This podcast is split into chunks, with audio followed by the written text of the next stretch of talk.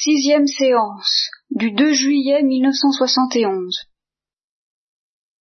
Alors, avant qu'on commence, on a, on a bavardé euh, chaque des mois, donc euh, on est parti sur la physique nucléaire, un certain nombre de problèmes philosophiques que ça pose, euh, sur la substance, sur la quantité, sur euh, les particules, euh, et toute cette famille. euh, bon.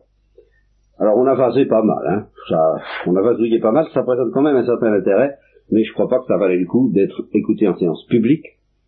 Puis à un moment donné, ça démarre sur la philo proprement dite, en particulier, je crois, la philosophie de la substance.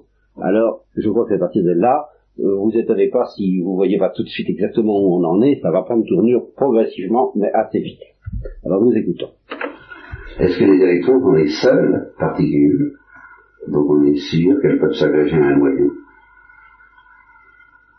qu'elles sont les plus lourdes aussi, les particules sont les plus basses Euh, ah non, non, non, le, le proton est plus lourd. Le proton est près de 2000 fois plus lourd que l'électron. Une masse à peu près 1850 fois, je crois. Et le neutron aussi, le neutron a à peu près la même masse que le proton. Ah mais le neutron fait partie aussi du noyau. Du noyau, oui. oui. Le neutrino aussi, quelquefois, mais c'est spécial. Ah ben le, le neutrino, c'est, c'est, c'est autre chose, ça. C'est, c'est une, c'est une particule qui...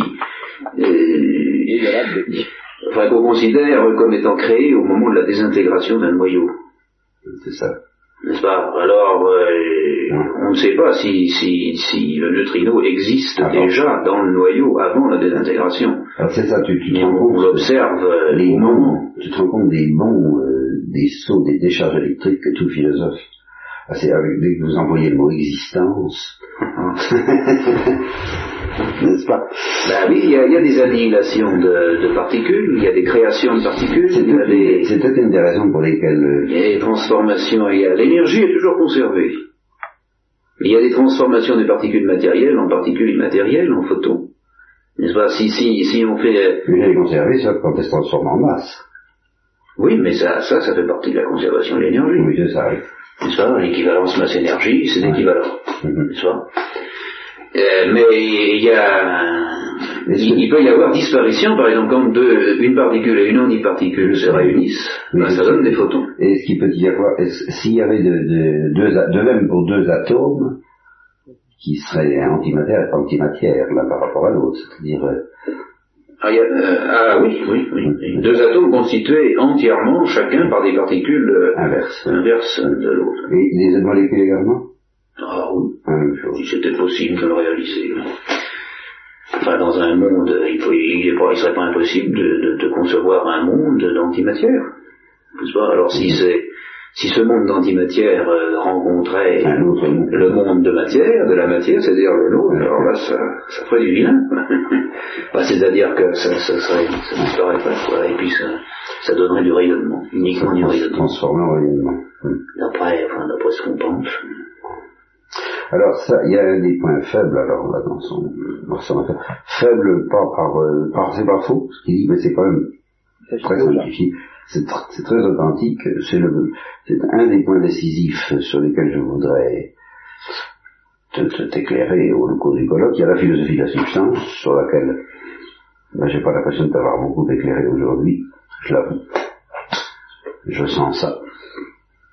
J'ai l'impression que c'est difficile. Et puis alors, il y a la philosophie matière et forme. Alors ça, euh, c'est beaucoup plus euh, difficile. Mais précisément parce que difficile, si j'arrive à bien comprendre moi-même euh, et à vous le faire comprendre, je me réconcilierai peut-être plus facilement par matière et forme avec la, philosophie naturelle scolastique que par euh, la substance. C'est presque plus facile. Parce que seulement à condition d'insister sur quelque chose que, que ne ne dit même pas, c'est la matière est source d'inintelligibilité, de, de non-intelligibilité.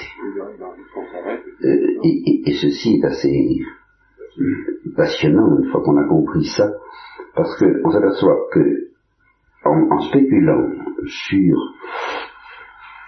la notion de matière première, telle qu'elle découle d'une analyse des changements les plus simples, les plus macroscopiques qu'on peut voir sous nos yeux. Euh, l'analyse du changement telle que l'a fait Aristote, telle que l'a reprise saint Thomas, telle que l'a poussé Jean saint Thomas, eh bien, on en arrive à quelque chose d'aussi irritant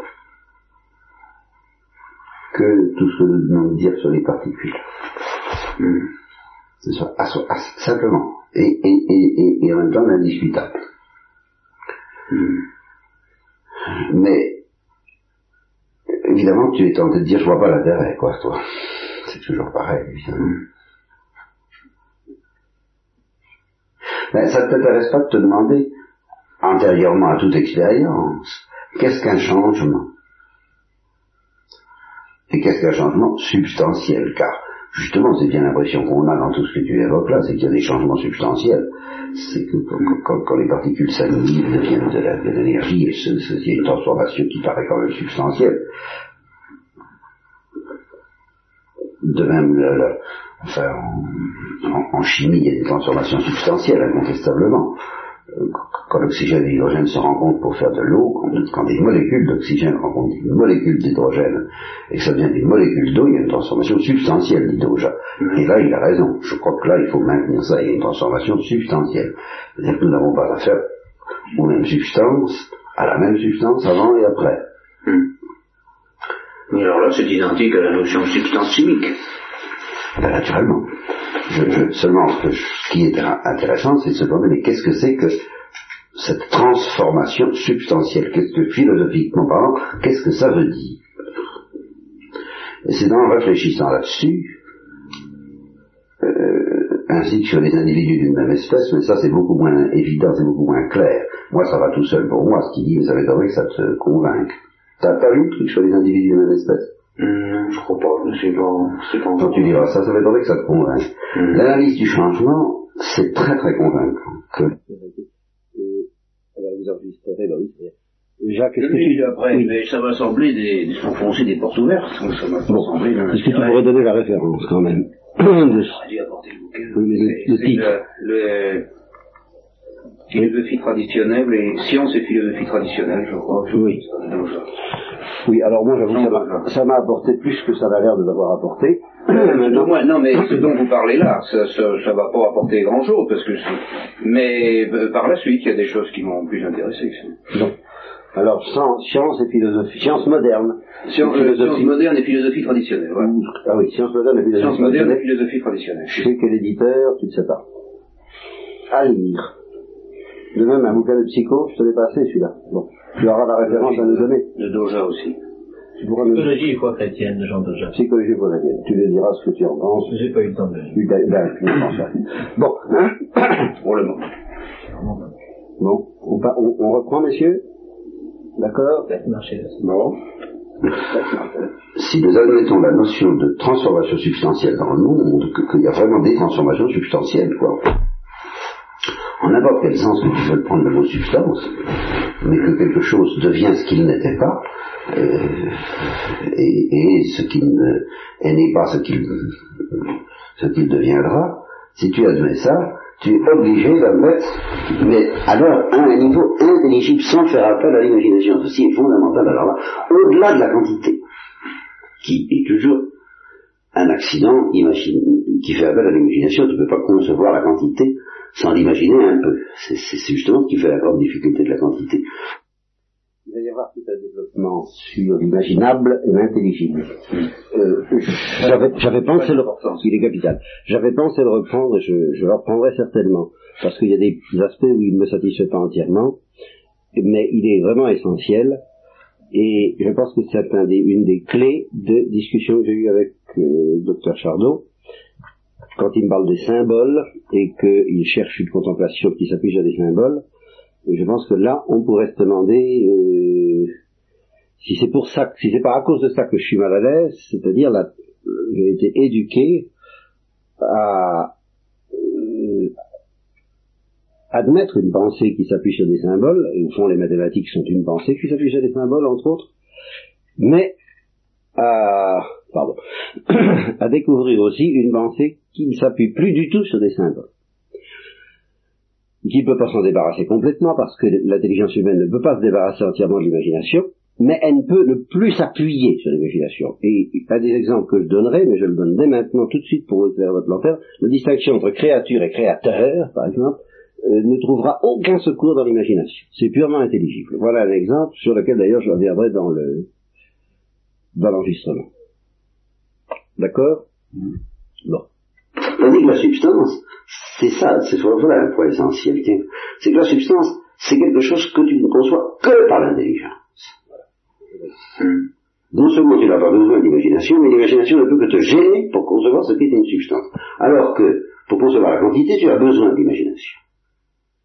Hmm. Voilà une différence fondamentale, tu vois, entre... Euh, et c'est une des raisons pour lesquelles je dis la structure d'un atome tel que l'a décrit euh, ce n'est pas une structure ontologique parce qu'elle fait appel à l'imagination. C'est pas purement l'intelligence comme telle qui, comprend ce que veut dire atome. Donc je n'atteins pas l'atome dans sa substance intime, mais je l'atteins à l'aide de son accident imaginable, la quantité et la structure de cette quantité. Hmm. Hein? Tandis que quand je dis que l'homme est une substance raisonnable, le mot raisonnable, c'est mon intelligence qui comprend ce que ça veut dire, j'ai pas besoin d'imagination pour ça.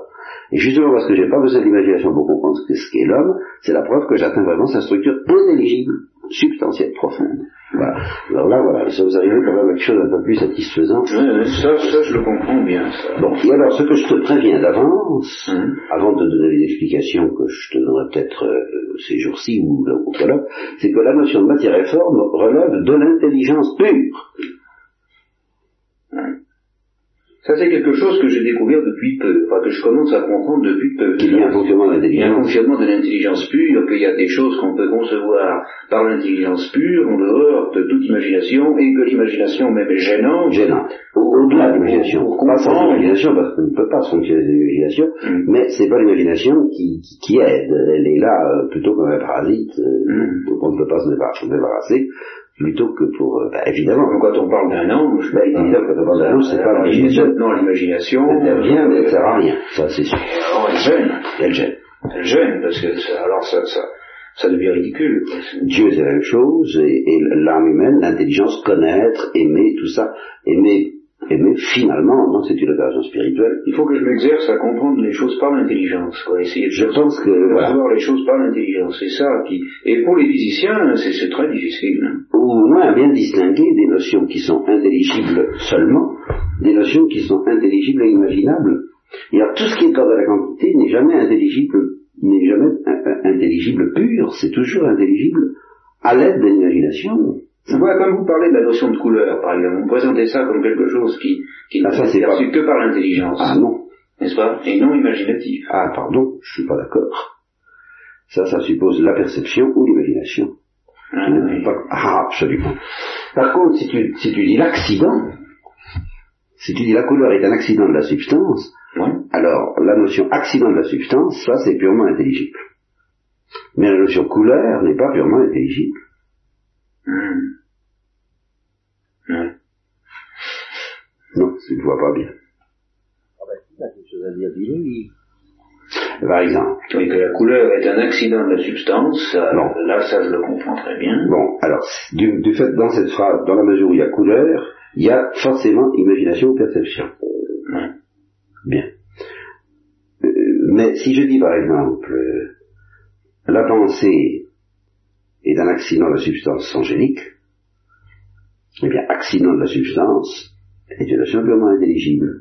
je ne peux pas comprendre ça avec l'imagination. Mm. Donc la notion accident de la substance en soi euh, ne réclame pas l'imagination, ça ne relève pas de l'imagination, mm. c'est l'intelligence. Hein. Mm. Même si je l'applique à la couleur, voilà ce que je veux dire. Même si je l'applique à la couleur. Mais disons qu'à la mesure où je l'applique à la couleur, par le fait qu'il y a la couleur, j'ai besoin d'imagination. Ça, c'est sûr. Oui, c'est ça.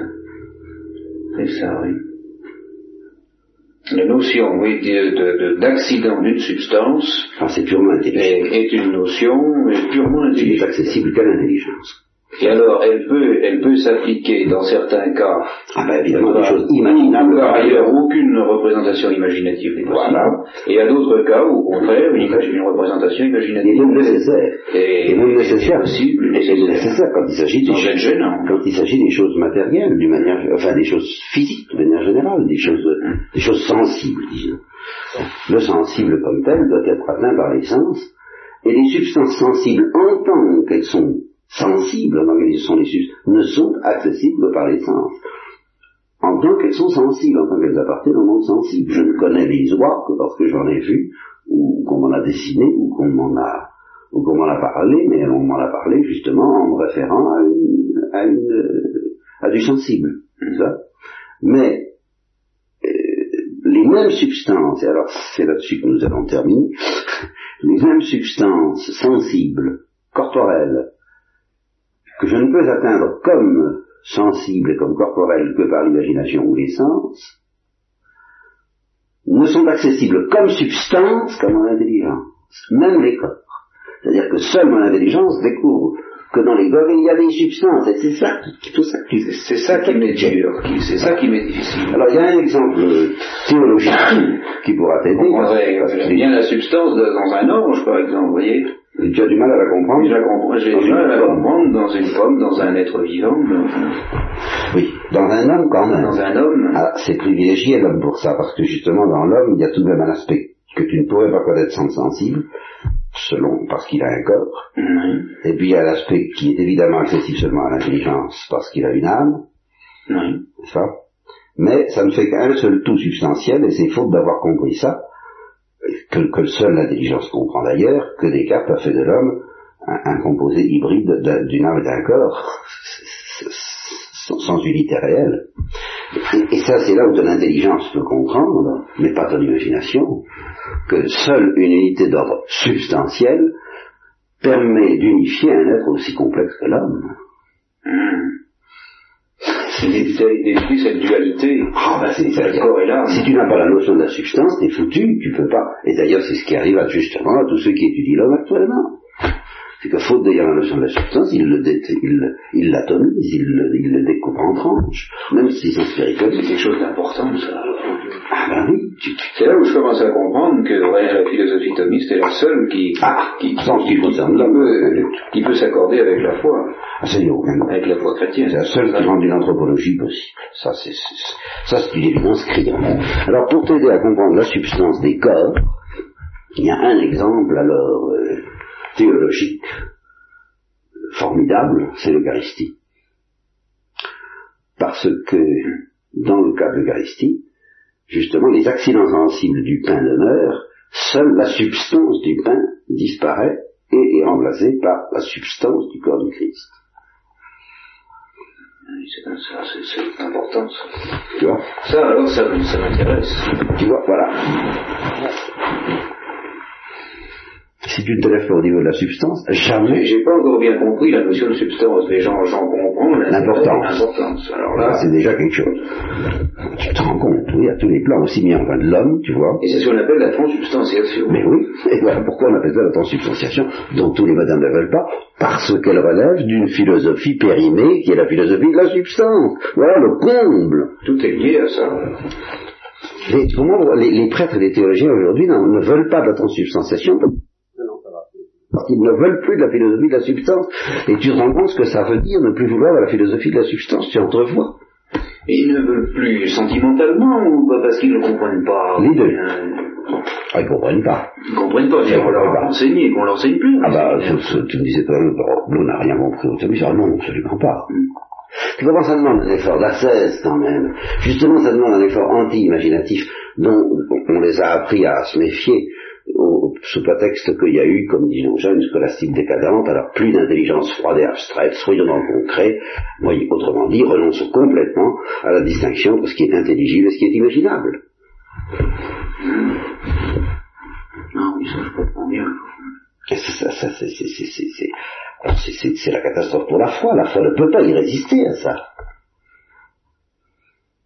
Parce que la foi te propose des objets, c'est des objets qui sont qui ne sont pas compréhensibles parce que tu ne les vois pas, même avec l'intelligence. Mais n'empêche que le sens des énoncés de la foi n'est accessible. Leur évidence n'est pas accessible à l'intelligence, sans quoi ce ne serait pas la foi. Tu, les crois, tu ne les vois pas. Hein? Bon. Mais le sens de l'énoncé, il faut que tu le comprennes. Sinon, qu'est-ce qui reste de ta foi? Tu ne comprends pas, c'est évident. Tu le crois, mais tu comprends ce que ça veut dire, ou alors qu'est-ce que tu crois? Or, seule l'intelligence peut comprendre les énoncés de la foi. Même les énoncés, l'imagination ne peut pas. Alors ce refus, ce, refus anti-ascétique de, faire fonctionner l'intelligence euh, sans, l'enchaîner à l'imagination, car au fond, il ne s'agit pas de la, faire fonctionner chimiquement pure sans imagination, ce serait inhumain, mais d'une manière telle comme les électrons libres, qu'elle ne soit pas enchaînée à l'imaginable. Mm, qu'elle en décolle, quoi. Qu'elle mm, puisse s'élever au-dessus. Ben oui, enfin, au-dessus des... Elle se refuse de faire cet effort. Imaginez la foi est par terre. Oui, là, nous, on a une difficulté, n'est-ce pas, les scientifiques, parce que euh, quand on comprend quelque chose, bien, on est habitué, n'est-ce pas, quand on comprend quelque chose, quand on l'a bien expliqué, à y adhérer sans faire, sans avoir besoin de faire d'acte de foi. Ah bah oui. Tandis que pour les vérités de la foi, on peut très bien les comprendre, comprendre ce dont il s'agit, mais il y a quand même un acte de foi à faire. Alors c'est, c'est, c'est très différent d'accès. Oui, maintenant, moi j'ai l'impression que ce qui vous trompe, c'est que sous prétexte que les vérités de la foi ne peuvent pas être comprises dans leur évidence, ne, peuvent pas être évidentes, elles doivent être crues.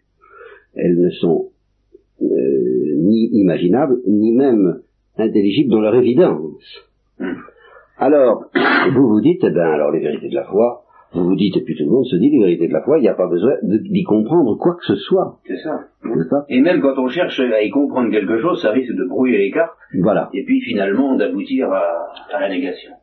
Alors que si on essayait de comprendre simplement ce que veulent dire les énoncés de la foi, non pas leur évidence, mais ce qu'ils veulent dire, on verrait tout de suite qu'en tout cas on ne peut pas s'appuyer sur l'imagination pour ça. Et que là on est dans un autre domaine que, que celui, euh, non pas seulement parce qu'elles ne sont pas évidentes, mais parce que ce qu'elles veulent dire est d'ordre ontologique, substantiel, et, par conséquent c'est un autre monde que la physique, quoi. Et Ça alors c'est très très important. Là je crois, parce que les prêtres sont coulés complètement en force. Bon. Suite. Parce qu'aucun énoncé de foi ne signifie plus rien. D'où nos, amis d'hier soir qui, qui, qui les dogmes, enfin tout ça, mais ils n'y comprennent plus rien, non. Aucun soupçon de ce que ça peut faire. C'est forcément des mots pour eux, donc des prisons, donc de la prison. Des interdits arbitraires. Ben voyons. Qui, qui, justement, qui leur interdisent d'imaginer à leur aise, car ils ne conçoivent pas le fonctionnement de l'intelligence autre que dans l'imaginaire. Ah, c'est une catastrophe. Et ça a commencé quand, ça, alors? D'une certaine manière à Descartes. Descartes, mais avant. D'une certaine manière à Descartes, n'est-ce pas? Et d'une autre manière à la décadence de la scolastique. Euh, mais je pense que c'est plutôt la réaction anticartésienne que le cartésianisme, parce que le cartésianisme est très rationaliste, et parce qu'il est très rationaliste, justement, il est effectivement abstrait et froid, inhumain, pourquoi Les passions, par exemple, tout ça, c'est purement irrationnel, c'est sans intérêt, il n'y a pas d'intelligibilité dans tout ça. Mm. Alors il y a une réaction explosive, euh, il y a eu déjà la réaction de Luther contre la scolastique décadente, et puis il y a eu une réaction explosive contre le cartésianisme, affective et imaginative, Bergson, euh, et le modernisme, c'est déjà, c'est un peu ça, quoi. C'est une réaction d'intelligence poétique contre l'intelligence rétréci et figé. Pourtant, les passions et l'imagination, c'est très lié. Ça, ça, va de pair. Ah Pas en mathématiques. en mathématiques, l'imagination fonctionne de manière purement débrouillée, parfaitement débrouillée des passions. L'imaginaire mathématique, c'est justement, c'est ça, c'est ça le monde, le monde idéal des physiciens modernes, c'est un monde au fond traître, la logique, les logisticiens, c'est un monde au fond de l'imagination, mais sans passion, sans émotion, sans trip, sans entrailles, sans rien. C'est parfaitement inhumain, justement. On, on, en, on en plaint assez. Oui, l'imagination est liée à la passion dans le domaine affectif. Ben, évidemment, dans le domaine affectif, les passions sont liées à l'imagination, mais l'imagination n'est pas forcément liée aux passions.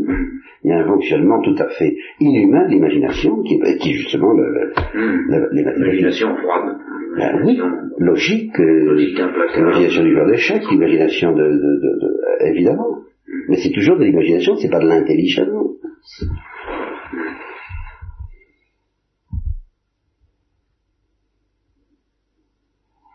Et quelqu'un qui résout des équations fait marcher, fait marcher son imagination. Il fait marcher aussi l'intelligence, entendons-nous bien.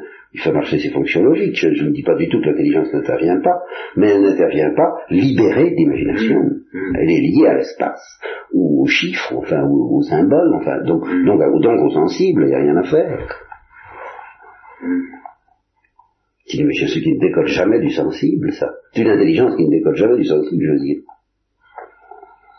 Et je pense qu'en effet, le- la déroute que tu éprouves et- et- et- vient de ce que tu n'as pas encore appris à libérer de l'intelligence du sensible, à, à lui, à, à- à prendre son vol, à lui donner son, son- son- sa vitesse de croisière comme fonctionnant libéré du sensible. Mm.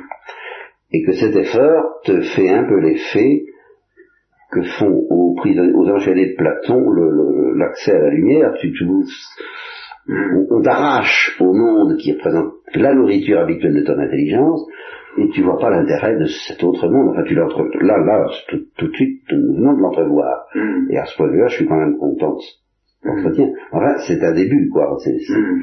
Mais c'est ça ta déroute, c'est que J'en, j'en, j'en entrevois, j'en comprends parfaitement l'intérêt et la- et la- et la- et l'importance et fondamentale. tu comprends du même coup que Et tu, j'entrevois. que tu n'as pas encore l'habitude de ça et que c'est Non. peut-être là que vient la déroute. Tu comprends? Ah oui, non, c'est ça. Trébuchet me disait, euh, quand j'ai commencé à lui parler du thomisme, il était d'ailleurs très enchanté du thomisme, il a dit, ah oui, je découvre qu'il y a un autre fonctionnement d'intelligence que celui qui consiste à résoudre des problèmes. C'est une autre manière de dire la même chose, parce que résoudre des problèmes, c'est un, c'est un effort de l'imagination, de, de l'intelligence, lié à l'imagination. Parce qu'il entend résoudre des problèmes, que ce soit des problèmes logiques, des problèmes mathématiques, des problèmes physiques, des problèmes... Toujours l'imagination intervient, ou l'imagination du quantifiable, n'est-ce pas? Mm. et, et- et- ou, même les- ou même des problèmes politiques, ou même des, ou même des problèmes économiques. Résoudre des problèmes, c'est toujours euh, euh, se situer dans, dans un monde où l'imagination intervient comme, euh, comme source d'intelligibilité. Tandis que contempler la substance, ça n'est plus résoudre un problème. et, et il se demande ce que c'est que la substance, ça n'est plus résoudre un problème, c'est entrer dans le monde euh, c'est pas absolument. Il y a beaucoup de problèmes qui sont, enfin des problèmes. Mais c'est très- c'est une question. Peut-il exister euh, du fait que l'intelligence humaine discourt, peut-elle discourir sans faire appel du tout à l'imagination Elle est obligée de faire appel au moins aux, aux ces signes sensibles que sont les mots, sans quoi elle ne va discourir. hein. Donc euh, là, il y a tout de même un, un lien, mais très ténu avec l'imagination. Euh, Tandis que la contemplation de la vérité d'une proposition, euh, elle ne s'appuie pas sur les mots. Elle, atteint la, Contemplation pure, oui. oui, c'est ça, mais évidemment, elle est toujours fugitive d'ailleurs dans, dans le statut naturel de l'intelligence humaine. Je sais pas si on a bien entendu, le- on, a, on a brouillé un peu, je sais pas s'il faut revenir en arrière ou je sais pas. Il peut y avoir des, des- des problèmes qui se posent et qui ne sont pas du tout liés à l'imagination. Ben oui, par exemple, euh, l'immatérialité est-elle le fondement nécessaire de l'intelligence Voilà un problème, si tu veux, Ouais. n'est-ce pas? Ben, En par les mots que j'emploie, tout- toutes les réalités que j'évoque sont seulement intelligibles et non pas imaginables, et les problèmes qu'on pose à propos de ces réalités-là euh, concernent des, des- ne vont pas être résolus par l'imagination, ni par une intelligence imaginante, comme telle. Voilà. C'est pour ça que je suis allé un petit peu trop fort, là. de l'intelligence libérée des entraves de l'imagination. La notion de substance n'est absolument pas accessible à une intelligence liée à l'imagination. Maintenant, quand on représente, pour revenir à ce qu'on disait tout à l'heure, quand on représente un atome ou une, une molécule par une équation, simplement une équation, Oui. c'est, un effort des physiciens pour se libérer justement de l'imagination. C'est un effort des physiciens pour se libérer de l'imagination au profit d'une autre imagination qui est le maniement des chiffres. parce que c'est le, le, maniement des signes. Un signe est une chose foncièrement sensible. Les équations, c'est des, des, réalités sensibles, je regrette, Jean. Tu n'es pas d'accord Non, je comprends pas. Ben, la différence de, de réalité sensible. J'ai été arrêté tout à l'heure par le fait que l'emploi des mots, que les mots eux-mêmes sont des réalités sensibles. Bon, donc les chiffres des équations algébriques sont aussi des réalités sensibles. Ça bon, et la différence entre les deux, c'est que justement, quand j'emploie des mots tels que immatérialité, intelligibilité, substance, je pense tout de suite à la chose signifiée, euh, et je ne m'arrête pas au signe. Euh, or, la chose signifiée n'est pas imaginable, elle est seulement intelligible. Tandis que quand je fais des équations, je fais au contraire effort pour ne pas penser à la chose signifiée, mais pour m'occuper des signes et des lois qui les régissent. Donc je suis en plein dans l'imaginable. Bon. Tu comprends? Elles ont une structure intelligible, mais c'est une structure intelligible du sensible comme telle. La structure intelligible des nombres. Voilà. C'est pas, on ne quitte pas un domaine, on quitte pas l'espace, quoi. On quitte un espace pour un autre. 3x2 plus bx plus 4, qu'est-ce que tu veux Ça s'extrapose, ça. Tu, tu, tu, tu, c'est pas... J'ai envoyé un mot qui, est expliqué dans le début des entretiens quand je dis que ce qui caractérise la quantité ou l'étendue, c'est l'extraposition des parties. C'est une... Pas une définition, c'est une caractéristique de l'étendue ou de la quantité, c'est l'extériorité, ce qui s'opposera justement à l'intériorité. C'est l'extériorité des parties ou des substances des unes par rapport aux autres dans la mesure où elles sont quantifiées. C'est pour ça que j'ai dit que, euh, je prends cet exemple pour montrer qu'on est bien dans la quantité, dans l'imaginable, en disant 3x2 euh, plus x plus c, ça s'extrapose. Ce sont des ensembles qui ne se recouvrent pas, qui n'ont pas de parties communes ben, ils peuvent avoir des parties communes, mais ils en ont aussi qui ne sont pas communes, etc. Quoi. Enfin, nous sommes dans la, nous sommes dans le domaine de l'extraposition des parties. De même la logique des ensembles, nous sommes en plein maniement de, de, de l'extraposition. D'accord? T'as as besoin d'imagination pour comprendre ça? Seulement c'est une imagination non géométrique, alors là je suis d'accord, c'est une imagination algébrique ou arithmétique. Hmm mais, mais j'ai avoir besoin d'imagination. Même, même le maniement de la logistique la plus, la plus dépouillée, avec des signes les plus dépouillés, ben, il y a encore besoin des signes. Si tu n'as pas de signes, tu peux pas faire de logistique. Tu n'as plus rien. Le signe, c'est tout de même du sensible. Il n'y a plus rien, parce que, justement, y a la logistique est un effort pour qu'il n'y ait plus que des signes. si euh, le signe était pris comme signifiant quelque chose, on pourrait les oublier, les signes. Mais si on les oublie alors que ils ne signifient plus rien, alors il reste rigoureusement plus rien. dans la logistique, on s'efforce de manier les signes, non pas en tant qu'ils signifient, mais en tant qu'ils ne signifient pas, en faisant abstraction de leur signification. Alors là, on est obligé d'être très attentif à leur aspect imaginable, euh, matériel, enfin technique. Celui où il relève d'une axiomatique. Comme, comme le joueur d'échecs. La chose tu t'appuies là-dessus, il n'y a rien à faire. Et la signification que tu donnes au signe, c'est une certaine opération, mais c'est une certaine opération qui est finalement une opération imprégnée de sensible, faire, euh, euh je, sais pas quel, que ce soit euh, inclure, exclure, enfin tous ces trucs, tu vois, que ça veut dire, les mots que j'emploie sont des mots quantitatifs tout le temps. Hmm de propositions, hein, l'association, la, la, euh, la, toutes les notions de, euh, de, la, de, la théorie des ensembles, c'est constamment quantifié tout ça quand même. C'est une autre manière de quantifier que la géométrie. On se débarrasse de la géométrie. Je pense que c'est ça.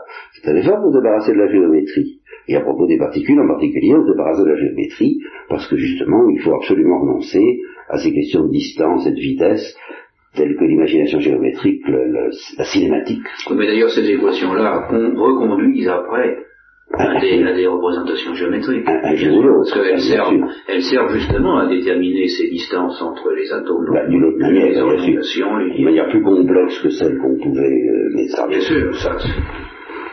Oh non, je crois pas qu'on quitte jamais. Hmm. Bon, alors, euh, c'est positif notre. Tu, tu, tu, tu- oui. Là, tu as, tu as, tu même quelque chose. même des choses. que Oui, je pense que ce que, ce voir. que nous avons, le, le, le, fond de notre, entretien d'aujourd'hui, c'est cette différence entre l'intelligible et l'imaginable. Il y a des choses qui sont imaginables et intelligibles, et puis il y a des, et imaginables et intelligibles en tant qu'imaginables. Et puis des choses qui sont intelligibles en tant que non imaginables. Et c'est ce genre de choses dont ne veut pas par orgueil et dont l'intelligence moderne et l'intelligence des, théologiens et l'intelligence des prêtres aujourd'hui, et à laquelle elle devient complètement inapte. Il y a les deux. Au début, elle n'en a pas voulu par orgueil, en prétendant faire mieux, et puis maintenant, il devient complètement incapable de comprendre ce que ça peut vouloir dire, que quelque chose d'intelligible. Le, le rejet de la notion de substance par tous les théologiens modernes est- est alors un des, un des exemples les plus splendides de ça. hein.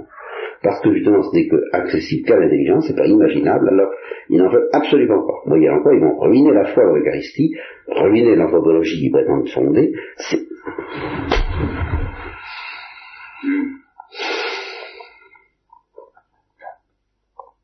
Ceci dit, je reconnais que dans le monde de la quantité, il n'est pas facile de, de, de, de, de cerner les substances. Ça d'accord, mais ça, ça a été proclamé par la scolastique dès le début. Mais comment ça se fait qu'on n'enseigne plus ça dans les séminaires Alors, de même, les séminaires dépendent de Rome. Alors, Rome ne... ne- Il y a eu, ne- premièrement, il y a eu une très grosse décadence, et je, Doja le reconnaît, il dit il y a eu une très grosse décadence, et cette décadence est presque connaturelle à l'esprit humain. C'est-à-dire qu'elle est le fruit alors de la paresse et d'une certaine, d'un certain orgueil. Le professeur, nanti de ses titres, ne se fatigue plus beaucoup la tête, et alors a toujours une tendance à, transmettre des choses un peu, un peu banales, un peu sclérosées, qui, qui finissent par écœurer les élèves. Bon. Alors, à la suite de cette décadence, le thomisme était tombé tout de même en très, euh, très gros discrédit au temps de Léon XIII. Léon XIII lui a redonné un éclat formidable. Léon XIII, c'est fin du 19e, début du 20e. Alors, il lui a redonné un éclat extraordinaire. Bah, il a relancé le, le- thomisme, il a lancé ce qu'on appelle le néo-thomisme. hein. Et alors là, il y a eu une période, euh, une période bien, quoi, où, dans les séminaires, c'était pratiquement obligatoire d'enseigner le thomisme. Là encore, ça n'a pas toujours été parfait, ça n'a pas toujours été bien assimilé. C'est très difficile, hein, ça demande vraiment des... C'est très difficile, alors parce que ça demande des dons métaphysiques qui ne sont pas tellement fréquents, ou une grande humilité à l'égard de ceux qui possèdent ces dons métaphysiques, laquelle est encore moins fréquente. Pas Bon. Alors, bon, et puis chez ceux qui ont des dons métaphysiques, une humilité qui est également très difficile. Parce que on a beau avoir des dons métaphysiques, si on n'est pas un, on se casse la gueule. C'est là le domaine de la métaphysique, dans lequel l'humilité est le plus nécessaire. Et alors, ce qui se passe, c'est le fruit d'une immense révolte. Alors, j'y ai assisté. J'y ai assisté dans le domaine où c'était privilégié. S'il y avait un lieu où le thomisme devait être bien enseigné, c'était chez les dominicains. Eh bien, au, temps où j'y suis entré, on était en pleine révolte anti, antithomiste secrète. On, en était encore à, reconnaître saint Thomas, mais la, la révolte actuelle se préparait, je l'ai vu, je le dis dans ma dernière lettre, tu verras, je dis que j'ai assisté à ça avec un désespoir profond, parce que j'ai vu qu'on allait foutre le en l'air. Ça, alors là, je l'ai vu. J'ai pas vu que ça irait si loin et si vite que de foutre toute la foi en l'air après. Mais j'ai vu que les dominicains, eux, allaient, de France, tout au moins la province de France, la province de Paris, allaient foutre en l'air le. Ça, je je l'ai, je l'ai respiré, j'ai senti qu'ils ne voulaient plus de ça, ils voulaient une autre mentalité, car c'est, une question de mentalité. Ils voulaient bien saint Thomas à la lettre, mais ils ne voulaient plus de la mentalité métaphysique dont, dont je parle là. Alors, et, et- l'étranger. De la France. Je suis la France. Vous parlez principalement, oui. Vous parlez principalement de Paris, mais la province. Alors l'Espagne, l'Espagne mise à part, l'Espagne a beaucoup de, de, de- l'Espagne aurait dû résister davantage, ça c'est vrai. Et l'Espagne a Et en résisté. France, euh, Toulouse. euh, Oh non, c'est fini. Tout ça est fini. Il y a eu une nouvelle vague euh, qui, c'est-à-dire que ça a été un peu la caricature de ce qu'il y a eu aux Auchoirs. C'est-à-dire à la province de Paris.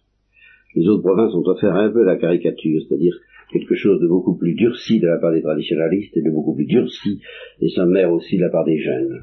Mais enfin, la, la bataille profonde, je crois qu'elle a eu lieu à Paris. Et alors le, le pays qui se tient le mieux, qui se tenait le mieux jusqu'à encore une date très récente par rapport au thomisme, c'était l'Espagne. et, peut-être le Portugal, puisque Jean Thomas est un Portugais. Hum. Ah oui, plus que l'Italie. Oui. L'Italie, je sais pas, je connais pas bien l'Italie, mais c'est moins, ils moins il y en a quelques-uns, il y a quelques c'est quand même un, peu trop international au point de vue, c'est le défaut de l'Italie, de Rome, c'est que c'est la capitale de la chrétienté, c'est pas italien, c'est pas national.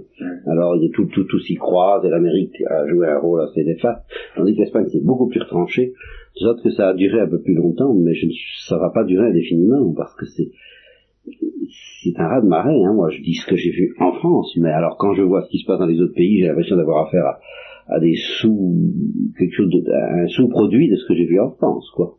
Voilà, en gros, l'impression que j'ai. Tu me disais les autres pays, bah c'est ça. Allemagne, en Suisse. Oui, alors c'est ça, quoi. Alors vraiment, oui, de, j'ai fait une petite visite en Suisse, c'est pas très brillant. Non, je crois que c'est un peu partout. Il y a non plus. ben, c'est pas une université. Alors, catholique. Non, on parle des universités dites catholiques. Louvain a tenu le coup, Louvain s'effondre. Euh, je connais, Fribourg tient un peu le coup, encore, oui, à cause du père Marie Philippe. Donc il la cadeau de Paris va s'effondrer. Voilà, c'est fini, quoi. Oui. Le Canada est en train de s'effondrer complètement, alors là, depuis peu de temps, mais c'est bien. Alors je ne sais pas ce qui se passe à Salamanque ou dans les universités espagnoles, c'est le seul point où peut-être... Euh, mais c'est quand même très difficile, quand on respire dans l'ambiance actuelle, de ne pas avoir l'air d'être un farfelu attardé du fait qu'on croit à, l'intelligence. Bon, moi j'aurais un certain nombre de choses à dire, mais je, je voudrais les dire après. Hein. Oui, bah alors terminons l'entretien. Il va bientôt être terminé, je pense, celui-là au moins d'entretien. Il y en a un autre après qui est bien plus intéressant. Je signale que ça c'est de la broutille. Euh, mais enfin une broutille très importante pour imaginable intelligible quand même. Et, dans ça, tel que j'ai vu faire, alors là, je, je, dis, il y avait une, immense révolte et un immense orgueil. La prétention de faire mieux, et puis alors la séduction des sciences modernes, alors là, oui. L'évidence qu'il y a une très grande difficulté à confronter les sciences avec la scolastique, ça c'est sûr. Une impossibilité de confronter la mentalité orgueilleuse justement des hommes de science, plus forcément cartésianisés avec la scolastique, ça c'est sûr, mais il ne fallait pas leur céder, et on leur a cédé. Eh ben le résultat c'est que Tommy s'est foutu en l'air, quoi, ça c'est... Alors maintenant, c'est fini, même chez les républicains. C'est-à-dire comme du par exemple. Eh ben, il a été élevé dans le thomisme, lui. Ça, je peux le dire. Hein. Eh ben, il l'a rejeté parce qu'il a cru faire mieux. Alors ça, c'est typique. Il a cru que la science actuelle, parce qu'il a fonctionné, il n'a pas fonctionné avec son intelligence, il a, fait, il a voulu la faire fonctionner mieux qu'Aristote il l'a fait fonctionner d'une manière imaginative, il a cru que la science actuelle ne pouvait pas s'adapter, euh, être interprétée dans la perspective de la matière et de la forme, de l'idémorphisme. Toute, toute, toute, toute l'affaire est là. Et c'est sur ce point précis qu'il a rejeté le thomisme. Et à mon avis, parce que justement, matière et forme, je ne sais, pas sais pas comment il a interprété ça, ce sont des notions purement intelligibles, et c'est pour ça qu'elles sont très difficiles à comprendre. C'est pas, c'est dans ça qu'il faut très bien que tu fasses la différence, je te le dis dès maintenant, entre matière et corps étendu. Corps étendu, c'est une notion qui fait appel à l'imagination. Corps étendu, ça veut dire substance qui possède comme premier accident la quantité. Donc, d'où cette, cette notion-là n'est accessible qu'à l'intelligence qui se sert de l'imagination. Matière, c'est pas ça que ça veut dire. Ça veut dire quelque chose que je te parlerai, mais ça n'évoque pas la quantité de soi immédiatement, la notion de matière. Ça évoque tout à fait autre chose, beaucoup plus, qui, qui, ne peut pas être compris par l'intelligence se servant d'imagination. Alors Dubar n'a pas compris ça, il a envoyé promener cette affaire-là, il a cru que la science moderne ne pouvait pas s'adapter à ce qu'on appelle l'illémorphisme, c'est-à-dire la doctrine de la matière et de la forme, mm. et c'est comme ça qu'il a, qu'il a cessé d'être thomiste, enfin je crois. Roclo, alors lui, n'a même plus été formé dans le thomisme. Alors là, c'est la génération d'après. Il n'a même plus été formé dans un thomisme sérieux. Tandis qu'il avait été formé dans un thomisme relativement sérieux. Relativement. Parce que ça commençait déjà. Hmm. C'était en quelle année à peu près ça? Ben, moi, je, j'étais avec Dubar Non, j'étais juste la génération après, après du, après Dubar, quoi, ou à peu près. Dubar est la génération d'avant la guerre, et moi j'étais la génération de 45 à 50. Alors là, alors là j'ai vu, hein. Parce qu'il y avait encore quelques vrais thomistes, dont le père, euh, le père Thomas Philippe, le père Marie-Dominique Philippe, le père Gérard Delorier, et le père Déo que j'avais connu, moi je voulais être thomiste et.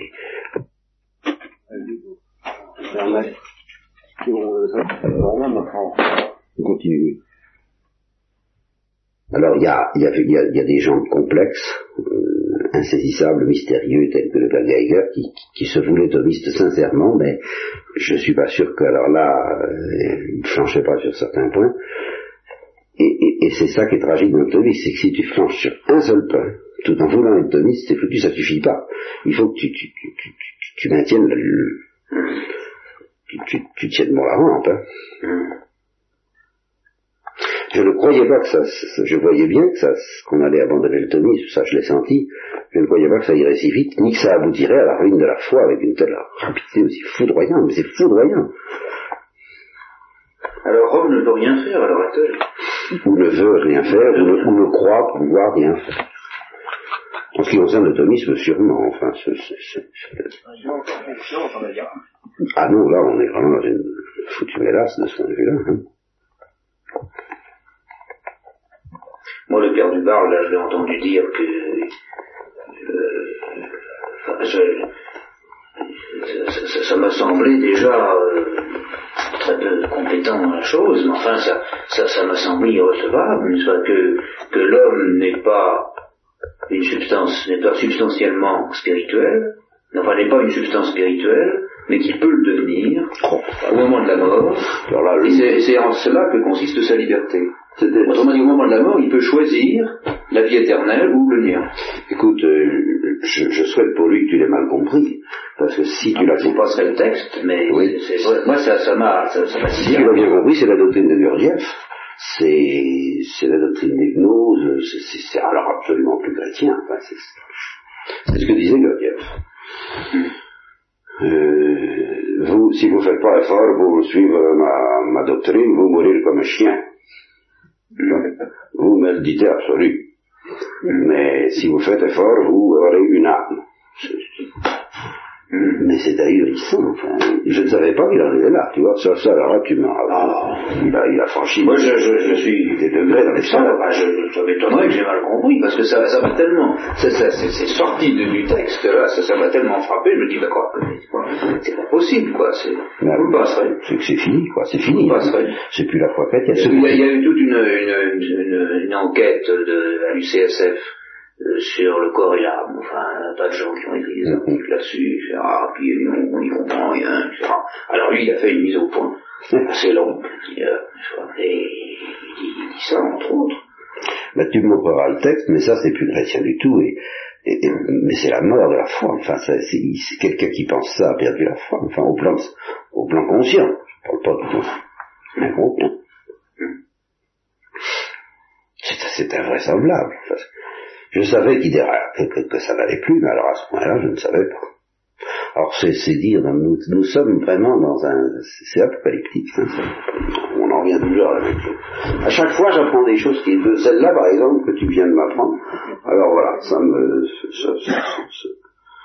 Ça, c'est une touche de plus au tableau. Ah oui, Parce que du bar, c'est un bonhomme, c'est un type qui a pignon sur rue. Ah oui, enfin, oui, pignon sur rue, pignon sur rue, ça, oui, évidemment. Ah non, c'est quelque chose. J'ai dit ça à Courbalusier à Pâques dernier. Ouais. Alors il m'a dit... Ah, ouais. Parce que je lui ai dit que j'étais pas du tout d'accord avec du bar. Alors il m'a regardé et dit, oh, tu parles quand même. Oui, c'est ça. c'est ça. Alors après je lui ai dit ça. Ouais. Alors il m'a dit, mais ça n'a pas d'importance. Ben non, mais ça n'a pas d'importance. Il faut bâtir. Justement, moi, ce que j'essaie de faire, c'est de bâtir la foi sur d'autres choses. Ben oui. C'est pas qu'il soit totalement indépendant de ça. De ça. C'est ma, ma, croyance en Dieu est indépendante de l'opinion complètement indépendante de, de, de, de, ça. ça n'a pas d'importance. C'est justement, il faut, il faut se sortir de ces choses-là qui, qui, sont, qui sont jugées à conscience, à discussion interminable. N'est-ce pas Et il faut, il faut bâtir euh, quelque chose basé sur l'évolution, sur, euh, sur la montée vers l'esprit, l'existence de Dieu, la personnalité de l'âme. Bon égard. Euh, non, nous occupons pas de ça. Oui, c'est même les ah, lui, c'est tout à fait sa position. un Dieu personnel, l'âme personnelle, l'immortalité, tout ça. C'est très sujet à caution. Bâtissons la foi sur autre chose. Bâtissons la foi sur autre chose. Parce qu'on s'était, on s'était tripé pendant des siècles là-dessus. On ne se tripera plus. Alors, alors, non, ben alors, il faut tâcher de trouver quelque chose qui soit acceptable par tous les hommes de toute la planète. Alors, les, les, les, les, alors ça peut être que... Alors, euh, il y, a quelque chose de, de, commun, les hindous peuvent très bien admettre l'évolution, n'est-ce pas? Enfin, Il suffit de leur expliquer, quoi, sinon ils bien compris. Et puis à ce moment-là, tout le monde peut se mettre d'accord là-dessus, l'évolution c'est tout de même quelque chose de... Que, enfin, Bon, ben, il y a la matière, puis après il y a la vie, puis après il y a l'esprit, il y a tout de même une montée, c'est tout de même un fait, que, que, que, tout le monde est d'accord euh, là-dessus, quoi. C'est ça, une fois acceptable par la foi là-dessus. Une fois acceptable par tous ceux qui n'ont pas la foi, oui. et puis par tous ceux qui ont n'importe quelle opinion dans n'importe quelle une, une foi pour lui, bah, c'est, une certaine religiosité, oh, oui, une, une, une, certaine dévotion, oui. un certain respect à la divinité qui a créé ce monde, qui évolue si bien n'est-ce pas, qui évolue vers le bien de façon irrésistible. Voilà, c'est ça la foi pour lui. Alors il y a un de nos pères qui, qui est comme ça. Ah non, mais les autres, mais c'est, c'est, c'est ça aussi. Bah oui, mon pauvre. C'est ça, c'est son catéchisme qu'il essaye d'éditer, c'est, c'est ça, quoi, c'est un peu développé, c'est, mais c'est, c'est ça. C'est, c'est, c'est, résumé comme ça. Alors évidemment, il a quand même un os parce qu'il faut que ce soit acceptable par les structuralistes, que ce soit acceptable par les... Ah, bah alors là, oui, il y, a, il y a quand même une faiblesse philosophique que, que, que discrètement...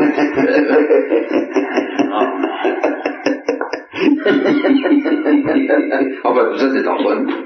Oui, oui, c'est pour reste enregistré. oui, c'est enregistré pour nous, ou alors un petit comité restreint, peut-être. Chardot. Oui, bah d'accord, ça bien sûr. Michel. Je vais, faire, je vais faire piquer avec l'étoile rouge, si, si, je vois que c'est intéressant. L'étoile rouge, c'est. Ah ben quand je mets l'étoile, on va parler l'étoile rouge. Ah oui, l'étoile rouge. Il y a, il y, a, il y, a, il y a un rond rouge, comme, puis il y en a un, un double rouge qui veut dire euh, document confidentiel, ce top secret. top secret. voilà. Eh bien, été bon. Hein. Je ne sais pas si ça te... Allez, faut voir. Physique moderne et philosophie traditionnelle de Jean Doja. Alors ça, on va pas le prendre. Mais on va faire sauter ça alors. Alors non, on peut continuer à enregistrer si Guy veut à, des questions à poser. Je ne pourrais pas répondre maintenant, ça peut être pour dimanche soir, si, si je vois que c'est pas tout à fait dans le sujet que je voudrais amener. Je, je, je ne suis pas naïve. Il y a deux choses. La première, on a fait tout à l'heure la distinction, enfin on a tenté désespérément, vous avez tenté désespérément, désespérément. de faire comprendre la distinction entre ce qui était imaginable et ce qui était intelligible. Alors c'est une distinction qui est pour moi relativement nouvelle, encore que c'est pas la première fois, mais que j'avais pas posé sous ces termes-là. Moi j'ai été amené d'une manière très pragmatique par l'incapacité dans laquelle on se trouve lorsqu'on a à résoudre des problèmes d'ordre psychologique et qu'on se situe uniquement au niveau de l'imaginable et non pas au niveau de l'intelligible. Enfin ça je vais en parler juste après. Première question que je voudrais poser la suivante. Est-ce que on n'assiste pas dans euh, la, la, philosophie structuraliste à une tentative de, de mélange entre ce qui est justement imaginable et ce qui est intelligible.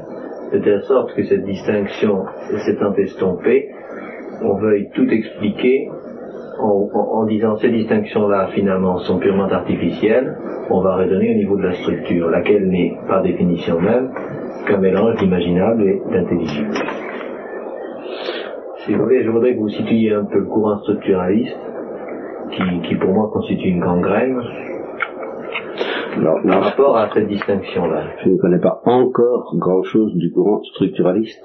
J'ai lu récemment très peu de choses à ce sujet, je ne sais plus par qui. Il faudra que je retrouve qui m'a qui m'a donné des petites lumières, du type on m'a passé un bouquin où il a été question du structuralisme dans une perspective sérieuse. Qui était-ce? Je m'excuse, je cherche en ce moment c'est c'est pas Doja, je crois pas. Je crois pas que Doja parle du structuralisme. Je crois pas que ce soit Doja, je crois pas que ce soit très longtemps. Et pourtant, c'est une euh, mise au point qui, qui paraissait courte et sérieuse, peut-être, ou le bulletin du certomis de Caen? Je non, je ah il faut ça, ça m'énerve parce que il analyse justement la notion de structure en général, ce qu'on entend par structure, et puis euh, ce que les structuralistes, eux, entendent par structure. Alors, sans entrer là-dedans, parce que je m'excuse, je ne peux pas répondre à la question touchant le structuralisme, il faudrait tout de même un peu plus de... Euh, je crois que c'est à propos de Lévi-Strauss. Il étudie le, le structuralisme de Lévi-Strauss, d'ailleurs. Oui, parce que c'est quand même le grand prophète. Euh, oui, euh, il montre que justement, euh, par rapport à ce qu'on appelle la philosophie structuraliste, Lévi-Strauss est beaucoup plus discret que les Foucault, Lacan et autres euh, philosophes structuralistes. Euh, Lévi-Strauss est un sociologue et un artiste. Alors oui, alors le, le type disait en effet qu'il y a quelque chose de poétique dans l'intuition de Lévi-Strauss. Mais qui a, qui ça m'énerve, je ne retrouve pas où ce que j'ai. Ah, c'est dans Nova etc. Ça doit être un article de journée ou de Cotier. Non. C'est, ah, c'est de Cotier. C'est le père Cotier, un dominicain, un des derniers qui ont encore une consistance intelligible. Et alors, donc je connais pas grand-chose au, au structuralisme, mais je, je crois que le mélange entre l'intelligible et l'imaginable ne date quand même pas du structuralisme. Et d'autre part, je ne crois pas que le structuralisme comprenne ce que ce que ce que ce qu'était cette distinction et que effectivement je n'ai pas bien expliqué tel que les thomismes l'enseignent, il faudra que j'y revienne, c'est, l'histoire des trois degrés d'abstraction, il faudra que je vous explique un jour ce que c'est que les trois degrés d'abstraction, mais pour ça il faudra que je m'y recoltine, je ne suis pas très satisfait de la manière dont Maritain explique ça, sans que ce soit faux, ça ne me satisfait pas entièrement, euh, c'est, c'est, faudrait que je vous explique ça, mais je suis pas sûr que eux, je suis même à peu près sûr qu'ils, qu'ils ont pas compris cette affaire-là. Donc ne l'ayant pas compris, ils ne l'attaquent pas. Ah, mais j'ai pas dit qu'il l'attaquait. J'ai dit qu'il nous proposait une Simplement. Ils ont des prétentions ontologiques, et ce qu'ils nous offrent comme catégorie fondamentale, en effet, à la différence de Kant sur ce point, parce que Kant distingue très bien, alors lui, entre l'imaginable et l'intelligible. Kant est peut-être, euh, un des derniers à le faire, peut-être Hegel le fait-il aussi, je ne sais pas. Mais Kant distingue, je dirais presque admirablement entre les deux. C'est, en cela qu'il est très proche d'Aristote. C'est un Aristote euh, subjectivisé, mais il distingue très bien entre la, les catégories de la sensibilité, les, les, les formes a priori de la sensibilité, l'espace et le temps, et puis les catégories de l'intelligence. Alors là, effectivement, c'est en train d'être perdu, mais je crois pas qu'ils aient attaqué ça de front. Non, non, non, mais j'ai pas dit qu'il l'attaquait. J'ai dit qu'en fait, il proposait un ersatz. Par exemple, Bergson aussi. Bergson aussi propose un ersatz de, de, de l'intelligible. C'est un mélange entre l'intelligible et l'imaginable, ce qu'il propose déjà lui. Donc, ils sont pas, c'est pas original, c'est pas spécifique. Et ce qui me paraît difficile, c'est plutôt de défendre cette distinction que de l'attaquer. Euh, parce que elle est, elle est, elle est devenue insoupçonnée. Tu vois? Bon, je pense pas que... Alors le structuralisme, certainement, a une prétention ontologique. Ça, oui. Et il la situe au niveau de, au fond, d'une sorte de psychologie éternelle de, de l'homme, enfin, il me semble, hein, chose comme ça. Voilà ma réponse euh, fragile à ta question.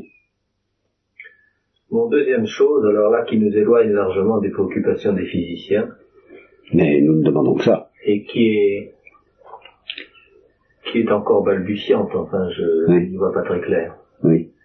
Tout en soupçonnant un peu que finalement c'est vers là qu'il faut qu'on cherche, c'est que finalement, quand on, on a longuement parlé de, de la psychologie, on a quand même surtout parlé de Freud plus que de la psychologie en fait, Oui.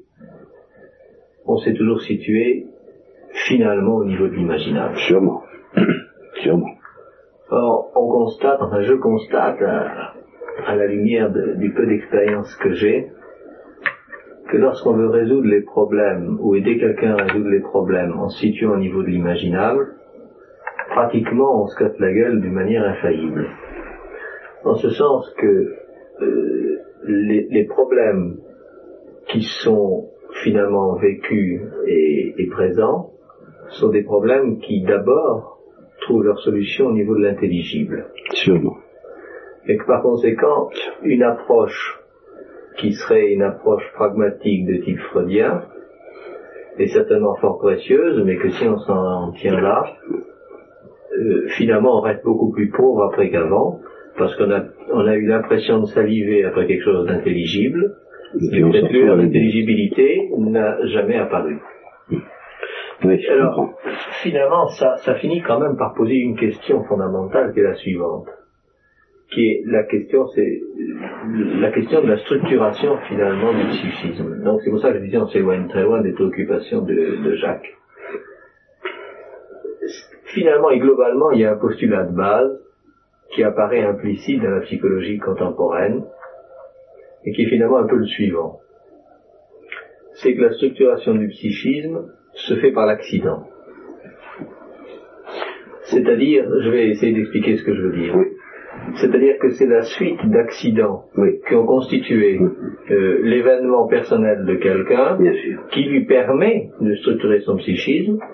Si par ailleurs ben, ces accidents-là ont été pour au moins certains euh, néfastes, alors revenons à ces accidents, supprimons euh, ce qu'ils ont pu avoir de néfaste et on va enfin pouvoir structurer le psychisme d'une manière satisfaisante. Finalement, c'est un peu ça le théorème implicite. Alors la question qu'on se pose, c'est de savoir si oui ou non ça répond et ça résout la question de la structuration psychique. Et si au contraire, la véritable question qu'on peut se poser n'est pas est-ce que oui ou non ça n'est pas l'intelligible et par conséquent d'une certaine manière le transcendant, qui est par définition le domaine seul de l'intelligible et non pas de l'imaginable, qui est la base de la structuration du psychisme. Et que effectivement un certain nombre de- d'accidents de parcours pourraient rendre difficile, voire même impossible. Mais que ça n'est pas en tant que tel et en les supprimant en tant qu'accident qu'on pourra en fait restructurer. Bon, je crois que c'est bien dans ce sens-là qu'on essaie de s'orienter, hein.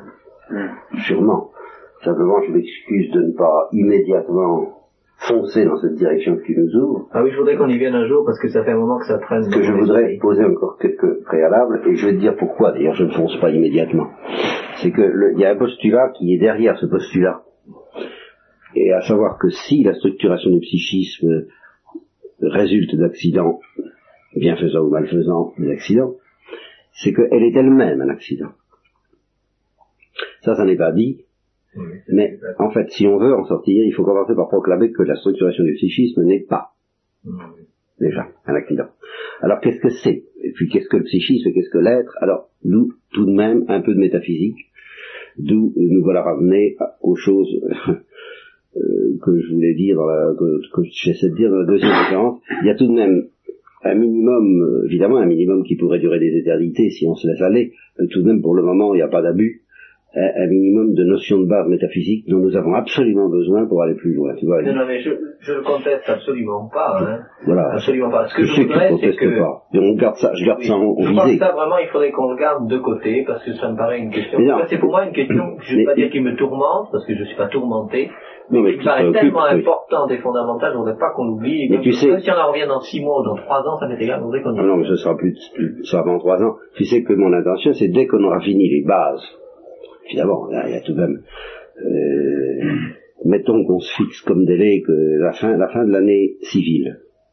Hein dès qu'on aura fini les bases métaphysiques, on attaquera la seconde part de la somme de saint Thomas, donc la structuration du psychisme selon euh, une lumière thomiste, qui sera d'ailleurs, qu'on pourra d'ailleurs euh, enrichir précisément, c'est contesté éventuellement dans tel ou tel détail où, saint Thomas n'était pas au courant, enfin, on se situera exactement dans la ligne, je crois, de ce que tu cherches. Par exemple, la structuration, la première notion de base à poser pour structurer un psychisme, c'est la connaissance dont nous parlons un peu déjà, euh, l'intelligible, et la finalité. Bon, bah, euh, j'en suis pas encore à parler de la finalité. Je vous parlerai de la finalité un jour, j'espère avant la fin de cette année. C'est le point de départ de tout. C'est justement l'anti-accident, la finalité. Bon, alors voilà. D'accord. Euh, c'est tout? Ça sera tout pour Ça aujourd'hui. sera tout pour le moment. bon, eh bien, on pourra commencer maintenant par la seconde.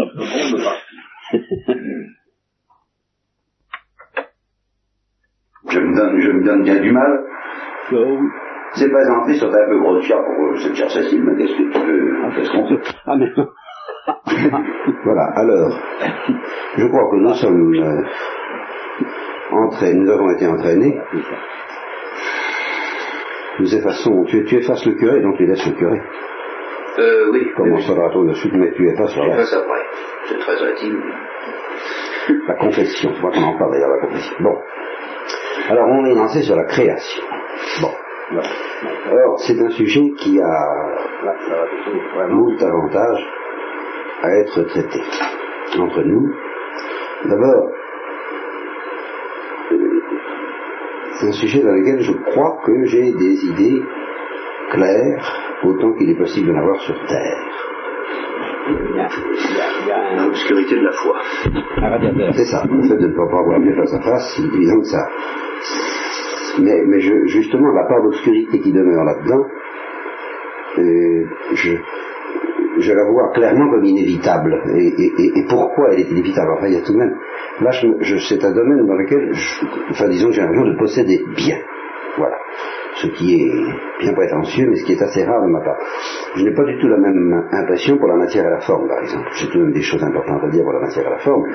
Mais là, c'est beaucoup plus irritant beaucoup plus insaisissable, beaucoup plus parce que justement la matière est source de moindre intelligibilité, sinon d'inintelligibilité. J'ai regretté d'avoir dit l'autre soir que la matière était source d'inintelligibilité. Non, en un mot, la matière n'est pas intelligible par elle-même. Elle n'est intelligible que par la forme. Alors c'est très très emmerdant, comme tu verras plus tard. Alors on n'a pas ça dans le mystère de la création.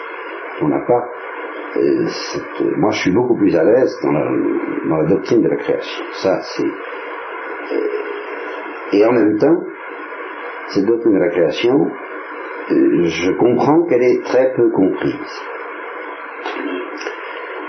Et historiquement, tu ne la trouveras bien dégagée ni chez les hindous,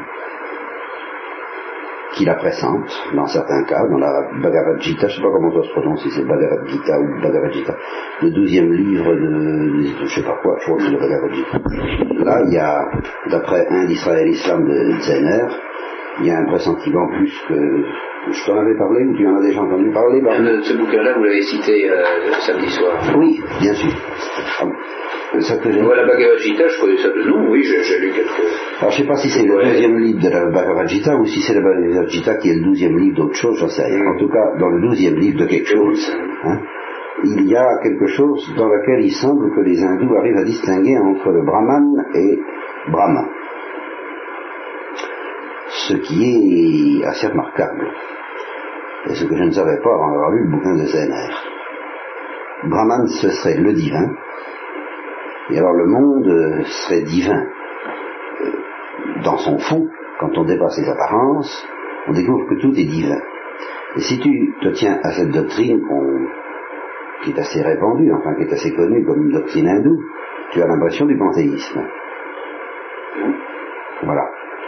Mais quand tu découvres que, que, dans certains cas, évidemment dans certains cas, car toujours, c'est toujours flottant et fluide et parfois contradictoire les doctrines hindoues, mais dans certains cas, et en particulier dans ce douzième livre euh, de la Bhagavad Gita, il, semble qu'il distingue nettement entre le Brahman, c'est-à-dire le divin, et Brahma, c'est-à-dire Dieu qui est au-delà du divin.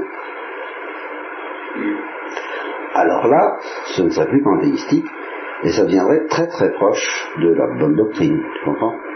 Car il est certain que toute chose est divine en son fond, en sens que toute chose tire son, et nous en revenons déjà à la doctrine de la création, reçoit son existence de Dieu à tout instant. C'est ça. C'est qu'il y a quelque chose de divin dans toute chose qui est l'existence. Parce que l'existence est une perfection divine, un monopole divin. Et c'est cette notion de participation qui te manque d'ailleurs pour bien comprendre cette intuition-là. À savoir que, de même qu'un corps n'est chaud que dans la mesure où il participe à la chaleur du soleil, par exemple, ou à la chaleur d'une source qui, elle, serait chaude par elle-même, disons le feu, peu importe ce qu'on appelle le feu, mais admettons par hypothèse qu'il existe des réalités qui seraient chaudes par elles-mêmes, sans avoir besoin de recevoir leur chaleur d'un rayonnement extérieur à elles, n'est-ce pas? Eh bien, ce serait la chaleur subsistante en quelque sorte, n'est-ce pas? Ce serait la chaleur en soi. Bon.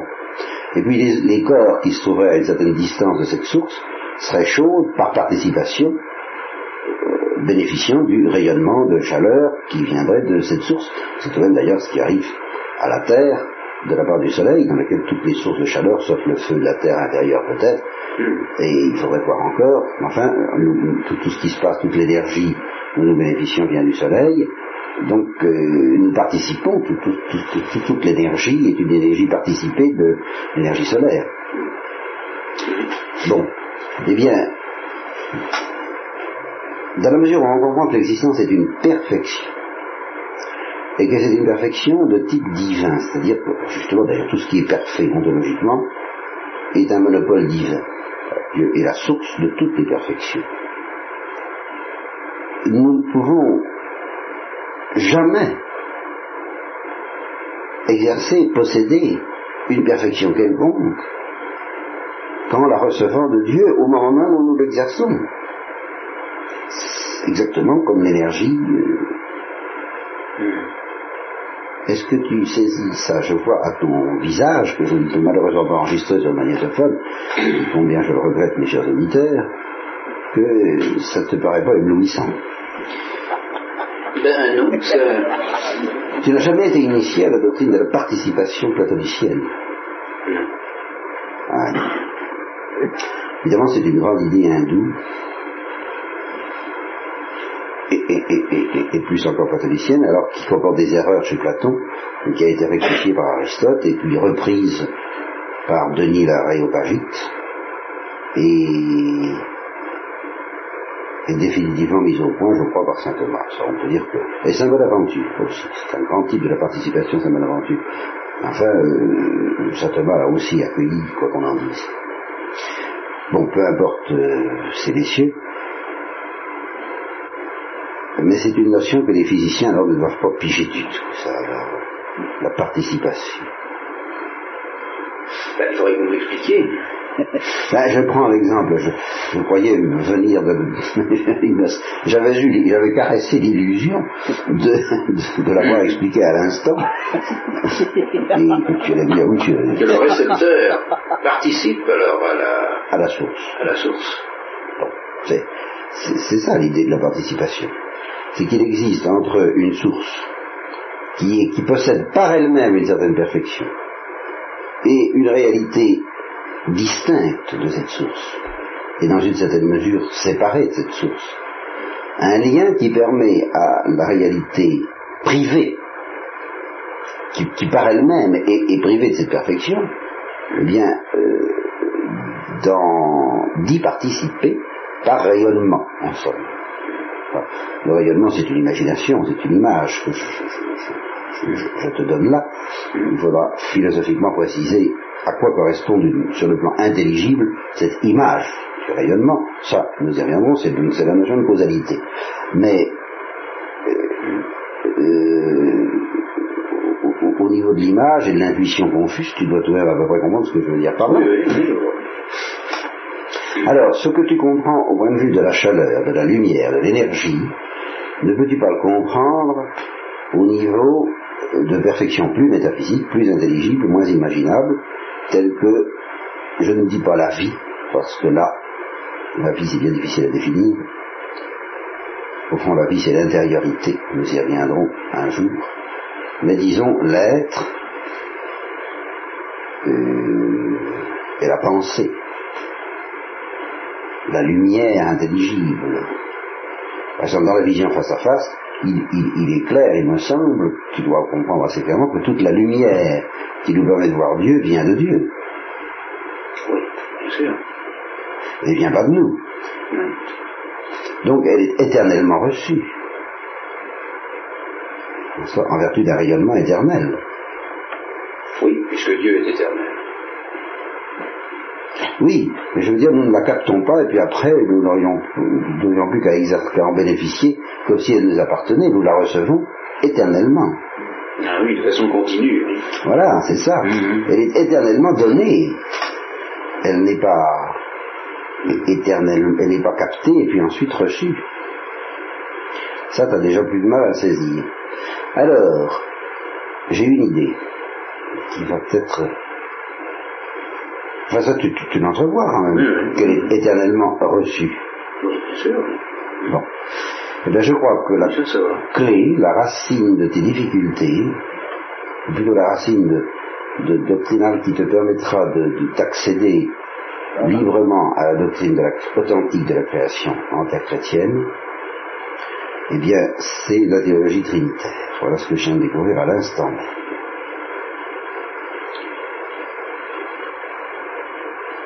Et tu n'as jamais été très initié à la théologie trinitaire. Je peux, hein. Enfin, tu sais qu'il y a trois personnes. Oui, bien sûr. Pourquoi est-ce que... Trois personnes distinctes Oui, dans une seule substance. dans une seule substance. Ces trois personnes se nomment Le Père, le Fils, le Saint-Esprit. Bon, laissons de côté le Saint-Esprit. Pourquoi est-ce que... Qu'est-ce qui justifie le terme de Père et le terme de Fils c'est une relation. Oui. Très bien. C'est une relation. Mais est-ce qu'il y a seulement une relation? Enfin, Entre un père et Un dialogue. Euh, Oui, il y a aussi un dialogue. Le dialogue euh, découle de la relation. C'est la même chose, quoi, en fin de compte. Et sur Terre, tu as un père et un fils. Ils sont posés dans l'être. On appelle le père. Pourquoi est-ce qu'on appelle père le père sur la Terre Est-ce que c'est seulement en vertu d'une relation La relation n'explique pas tout. Elle demande à être expliquée elle-même. Pourquoi est-ce qu'il y a une relation entre le père et le fils qui permet d'appeler, de dire que le fils est fils du père et que le père est père du fils Il y a- il y un autre fondement ontologique que la relation à ça. Ben, c'est que le Fils euh, vient du Père. Ah Bravo. Et alors ça, ça, ça s'enracine dans quoi sur la Terre? Très bêtement, tu Dans la génération. dans la génération, qui n'est pas une relation, qui est une action,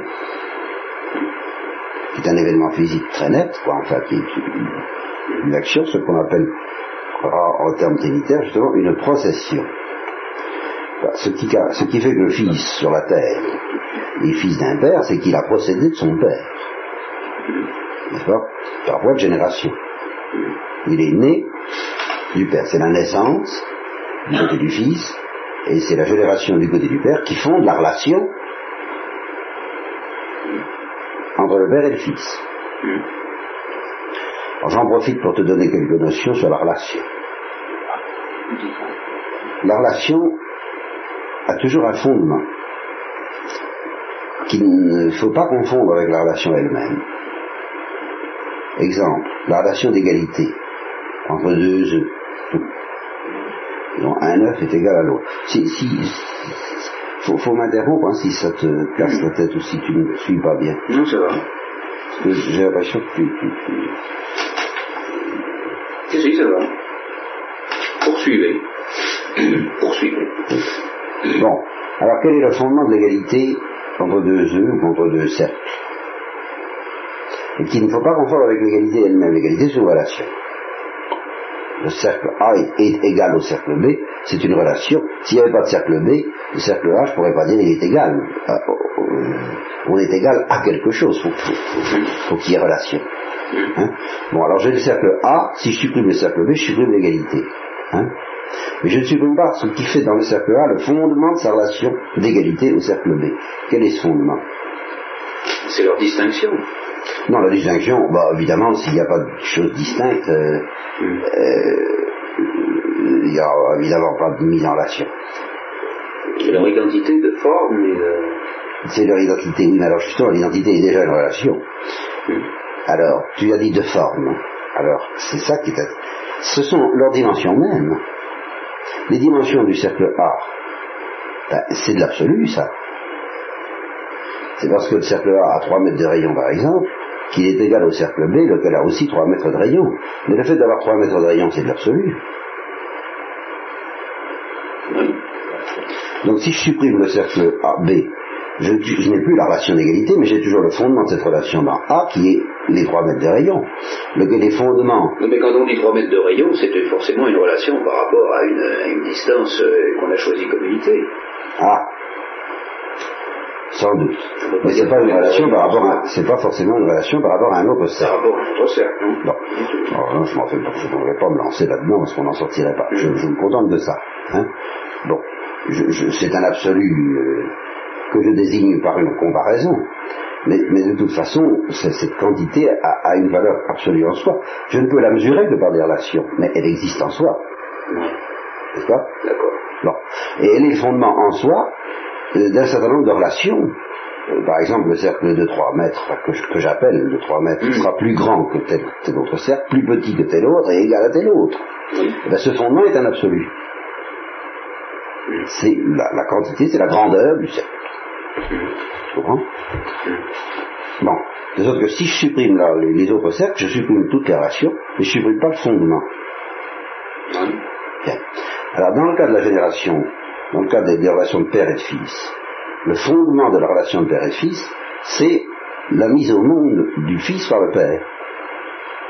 Ce qui est du côté du père la génération et du côté du fils la naissance, la nativité. Hmm. Vous parlez d'un père et d'un fils sur la terre. humain. Oui. Et alors justement sur la terre, c'est humain, c'est ça. Excellente expression. Hmm. Alors sur la terre, ça a cet avantage, c'est que le fondement est euh, transitoire, il ne dure pas c'est le temps de la génération, ça dure le, temps d'engendrer, quoi. Et la relation est durable. Ça pas très bien, ça. Répétez voir un peu. Je vais penser à autre chose. Ah bon, à quoi pensez-tu Parce que non, non, non. Rien d'intéressant. théâtre. non, mais répétez un peu. Il y a des aspects humains. J'ai du mal à me concentrer parce que c'est un vocabulaire. Euh, Tellement nouveau. Une façon de penser euh, qui me semble Marc, tu le réécouteras, c'est justement la oui, oui, oui, c'est ça. L'enregistrement, c'est que, ben, voyons. Le fait d'engendrer un fils, c'est un événement, non? Oui. Un événement, ça dure pas. Tu, on passe pas son temps à engendrer. T'as engendré Isabelle. un certain temps, quand même. Oh, bah oui, peu importe. Oui, de toute façon, ça, dure, ça, dure pas indéfiniment. Ça, ça dure pas indéfiniment. T'as engendré Isabelle, c'est fini. Tu n'engendres plus Isabelle. Hum, hum. D'accord? D'accord. Bon eh bien, n'empêche que Isabelle reste ta fille. Donc la relation euh, subsiste, c'est pas, pas le mot, euh, survit à son fondement. Tu vois, le fondement passe. Le fondement, c'est l'événement de la naissance d'Isabelle avec tout ce qui a pu la passer. tout, tout, tout l'ensemble, ça a duré un certain temps, d'accord. Enfin, un temps limité. Euh, et, puis c'est fini n'est-ce pas mais, mais, Isabelle reste... La relation subsiste. Cette relation subsiste. Bon.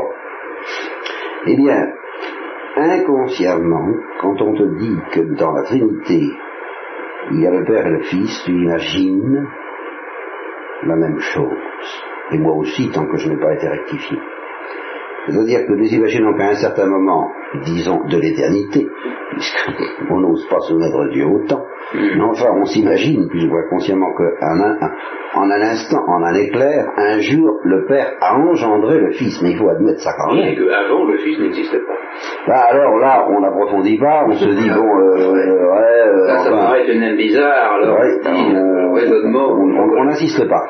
Mais justement, c'est pas des choses qu'on précise, c'est dans l'inconscient. Dans l'inconscient, on fait comme si, euh, au départ, le, père avait engendré le fils. Parce qu'enfin, comment l'appeler père s'il n'engendre pas, et comment l'appeler fils s'il ne procède pas du père? Et toute la tradition dit bien que le fils procède du père. Alors on dit, bon, ben, en tout cas c'est fait. Et on imagine que la relation subsiste à cet événement que nous imaginons passer de la génération.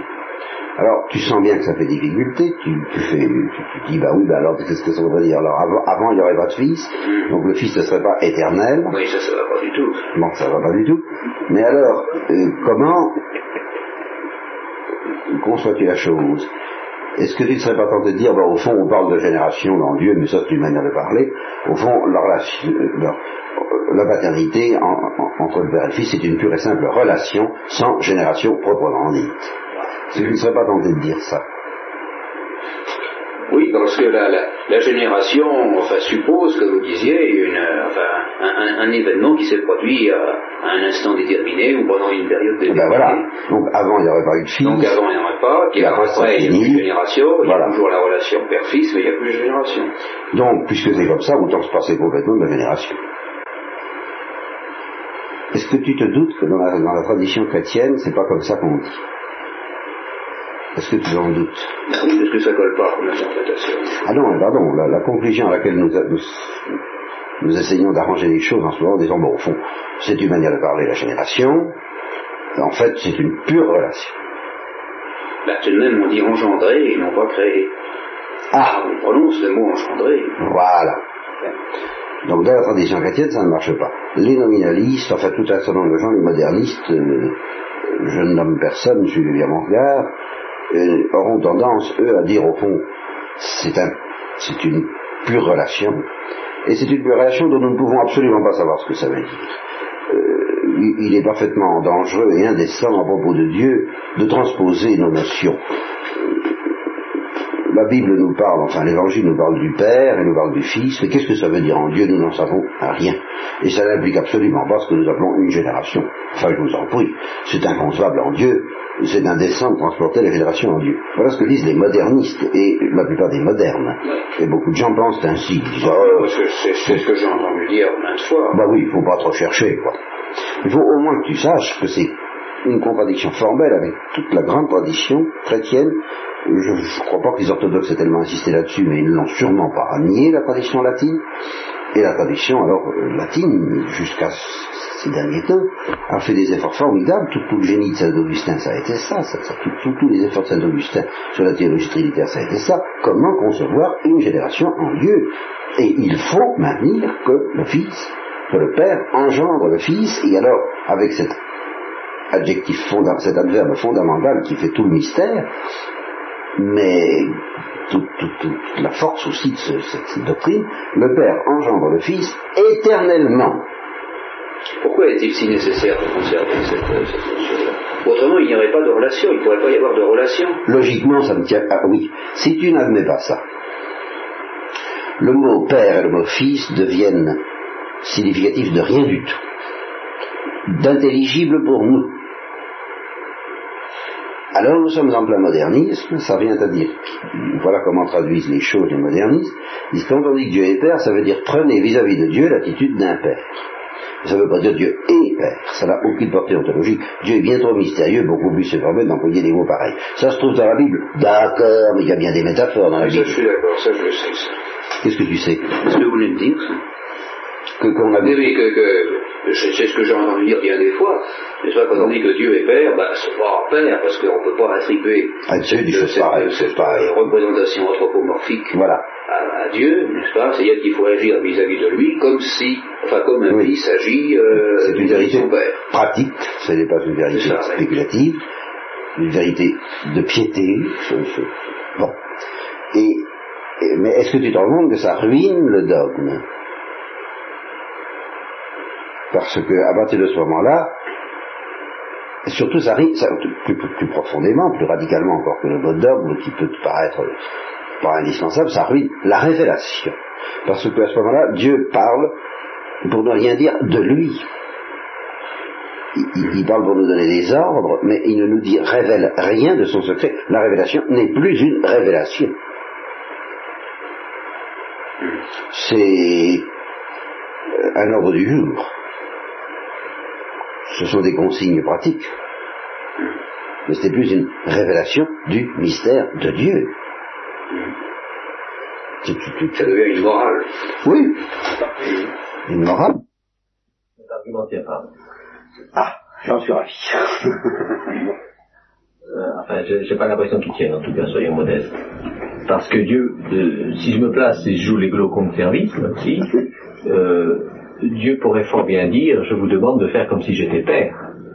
Sans pour autant ça ruine le dogme. Ce ne serait pas une révélation et ce ne serait pas le C'est dogme. la révélation que Dieu nous, déclare et nous révèle, faites comme si j'étais votre père. Non, c'est pas la révélation au sens où traditionnellement ça a été admis. Ça, traditionnellement, ça a été admis. Oui, mais c'est le sens qui va de soi. mais philosophiquement, Non, ça n'est pas incompatible. Je, de toute manière, j'adhère à ce que vous je suis pas d'accord parce que le fait de donner des ordres, c'est pas une révélation, ça. Mais c'est C'est pas une révélation de ton secret, c'est pas, c'est pas un dévoilement. Tu, tu me donnes des ordres très bien, mais tu ne te dévoiles pas. Non, non, mais, non, non, mais je pourrais, je pourrais vous trouver un autre argument, alors, qui consisterait à, à- à dire, écoutez, je suis Dieu et vous êtes des hommes, il y a un infini qui nous sépare, je crois que là, même dans la tradition chrétienne, on ne le nierait pas. Non. En conséquent, vous pouvez pas savoir ce que ça veut dire que Dieu est Père. Oui. En conséquent, faites comme si j'étais votre Père. Mais oui, mais ce ne serait plus une révélation. Ça veut dire la révélation... la révélation adaptée à l'homme. Non, ça veut dire la révélation de moi-même est impossible. Mais enfin, on peut quand même avoir de bonnes relations, une religion, sans révélation, qui est très concevable. On peut être, vous pouvez être relié à moi sans que je me dévoile, parce que je ne peux pas me dévoiler, vous n'êtes pas capable. Vous n'êtes pas apte à recevoir un dévoilement de mon mystère, alors on, on sera amis quand même mais ce ne sera pas une amitié fondée sur la révélation de moi-même parce que je ne peux pas. Je vous signale, je vous informe. C'est une information et non pas une révélation. Cette fois, ça y est. Bon. Alors, allons. Descartes était très à l'aise là-dedans. Il disait, euh, justement... Euh, une façon d'agir. Euh, laissons tout ça, ne cherchons surtout pas à comprendre ce que Dieu a voulu dire. faisons ce qu'il dit. Et puis, quant à notre intelligence, il faut la nourrir avec autre chose qu'avec les mystères divins, parce que les mystères, divins n'ont rien, rien pour nourrir l'intelligence. La révélation n'a rien pour nourrir l'intelligence ici-bas. Ce sont des consignes pratiques, euh, faisons-les avec beaucoup d'obéissance et de piété. Mais il arrive un moment où on en a marre, on les fait plus. Ah ben ça pratiquement c'est ce qui arrive infailliblement, ça ne nourrit pas l'intelligence, c'est zéro. Et on ne peut nourrir l'intelligence qu'avec les choses profanes, les choses de ce monde. Et puis on va à la messe après ça. Mais ça ne veut rien dire, on s'y embête. Donc, toute la tradition chrétienne, selon laquelle la vie sur la terre est une illumination progressive de l'intelligence par la grâce, dans la révélation, qui mène à la vision face à face, tout ça est par terre, tout ça est foutu. Alors si tu ne veux pas en arriver là, à quoi on n'en arrive que depuis le 19e siècle, ben, il faut maintenir que quand Dieu parle de lui, ça veut dire quelque chose. Et par conséquent, quand il dit qu'il est père de son fils, ben, ça veut dire qu'il est père de son fils. Ça veut dire qu'il l'engendre. Et comme évidemment en Dieu ne peut pas y avoir d'événement, comme c'est tout ou rien, ou bien il l'engendre éternellement, ou bien il ne l'engendre pas du tout. Il ne peut pas y avoir une période de génération. À laquelle suivrait une période de dialogue. C'est ça. Et qui serait précédée par une période de rien du tout. De rien du tout, évidemment. C'est très clair. Donc, si on prend les choses au sérieux, si on prend au sérieux la notion révélée de paternité et de filiation, s'il y en a une qui est révélée dans l'évangile, enfin c'est celle-là, hein, eh bien, il faut poser en Dieu l'existence d'une génération éternelle quelles que soient les difficultés de cette notion. Et alors là, je suis sûr que tu m'avoueras tout de suite que c'est interpréter ça comme voilà. ça. Voilà. Alors c'est là où Saint Augustin s'est donné beaucoup de mal et il a euh, sa première réflexion géniale, ça a été de découvrir ce que c'est qu'une opération immanente.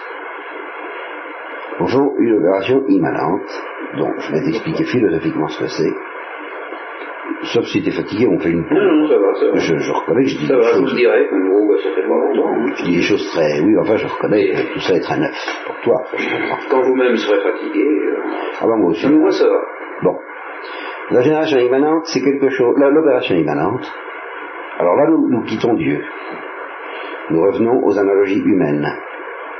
Nous essayons de découvrir si dans la vie humaine, il n'y a pas quelque chose qui nous permettrait de soupçonner soupçonner seulement, en fait, ou même de soupçonner sérieusement ce que peut être une génération éternelle. Alors Saint Augustin a cru découvrir que dans la vie humaine, il y avait des choses qui pouvaient nous donner un pressentiment de ça, et c'est ce qu'il appelle les opérations immanentes. Alors ce sont des choses humaines, ça. Nous découvrons dans la vie humaine, les opérations immanentes. Alors qu'est-ce que c'est une opération immanente? Au fond, ce sont des opérations spirituelles mais en tant que, on découvrira dans les opérations spirituelles quelque chose qui ressemble à ce que j'appelais tout à l'heure le rayonnement. Et je m'explique. Quand tu contemples une belle chose, une belle femme, ou un coucher de soleil, ou une vérité, les mystiques comprennent ça mieux. Mais pas seulement les mystiques, qui ont des grâces surnaturelles, les hindous comprennent ça très bien, tous les contemplatifs, tous les contemplatifs qui sont des contemplatifs peut-être de choses naturelles, comme les poètes, euh, les musiciens, les hommes de génie, dans quelque domaine que ce soit, tous ceux qui ont l'instinct de contempler, contempler la beauté d'un paysage, la beauté d'une idée, la beauté des équations et des vérités mathématiques, euh, et puis aussi les beautés surnaturelles. mais les, les, hindous euh, pensent arriver à quelque chose de ce genre par des moyens naturels. Ils découvrent que dans la vie de l'intelligence, on peut distinguer deux aspects. Un aspect qui comporte des événements et un aspect qui n'en comporte pas. Non, passez-moi passez-moi là-dessus. Hein, je... Disons que chez eux, la distinction entre naturel et surnaturel n'est pas une chose essentielle sur laquelle ils insistent beaucoup. Mais que concrètement, ils sentent que ce soit surnaturel, je l'admets. Ah voilà, concrètement. Voilà. Un aspect qui comporte des événements, c'est-à-dire un aspect qui comporte des discours, des raisonnements, des recherches, des investigations, des enchaînements logiques, des constructions intellectuelles, enfin tu vois tout ça. Bon. Bon. Au fond, l'aspect que j'appelais hier euh, résoudre des problèmes. Oui. Bon. Et au fond, les hindous, comme, comme tous les contemplatifs, tous les contemplatifs, ça c'est une chose que j'ai sentie d'instinct, parce que j'ai évidemment, je crois, un tempérament contemplatif quand même, disent, au fond, bien sûr, c'est très important dans la vie de l'intelligence humaine, toutes ces choses-là, mais c'est pas ce qui est le plus intéressant.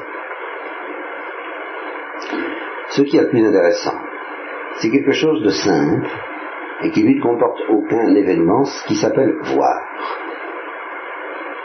Au terme de mes efforts de réflexion, de recherche, d'acquisition, il arrive des moments, il y a des moments d'éblouissement, d'illumination, où je ne raisonne plus, où il n'y a plus d'événements, je vois. Et ce sont des moments de plénitude suprême pour mon intelligence même.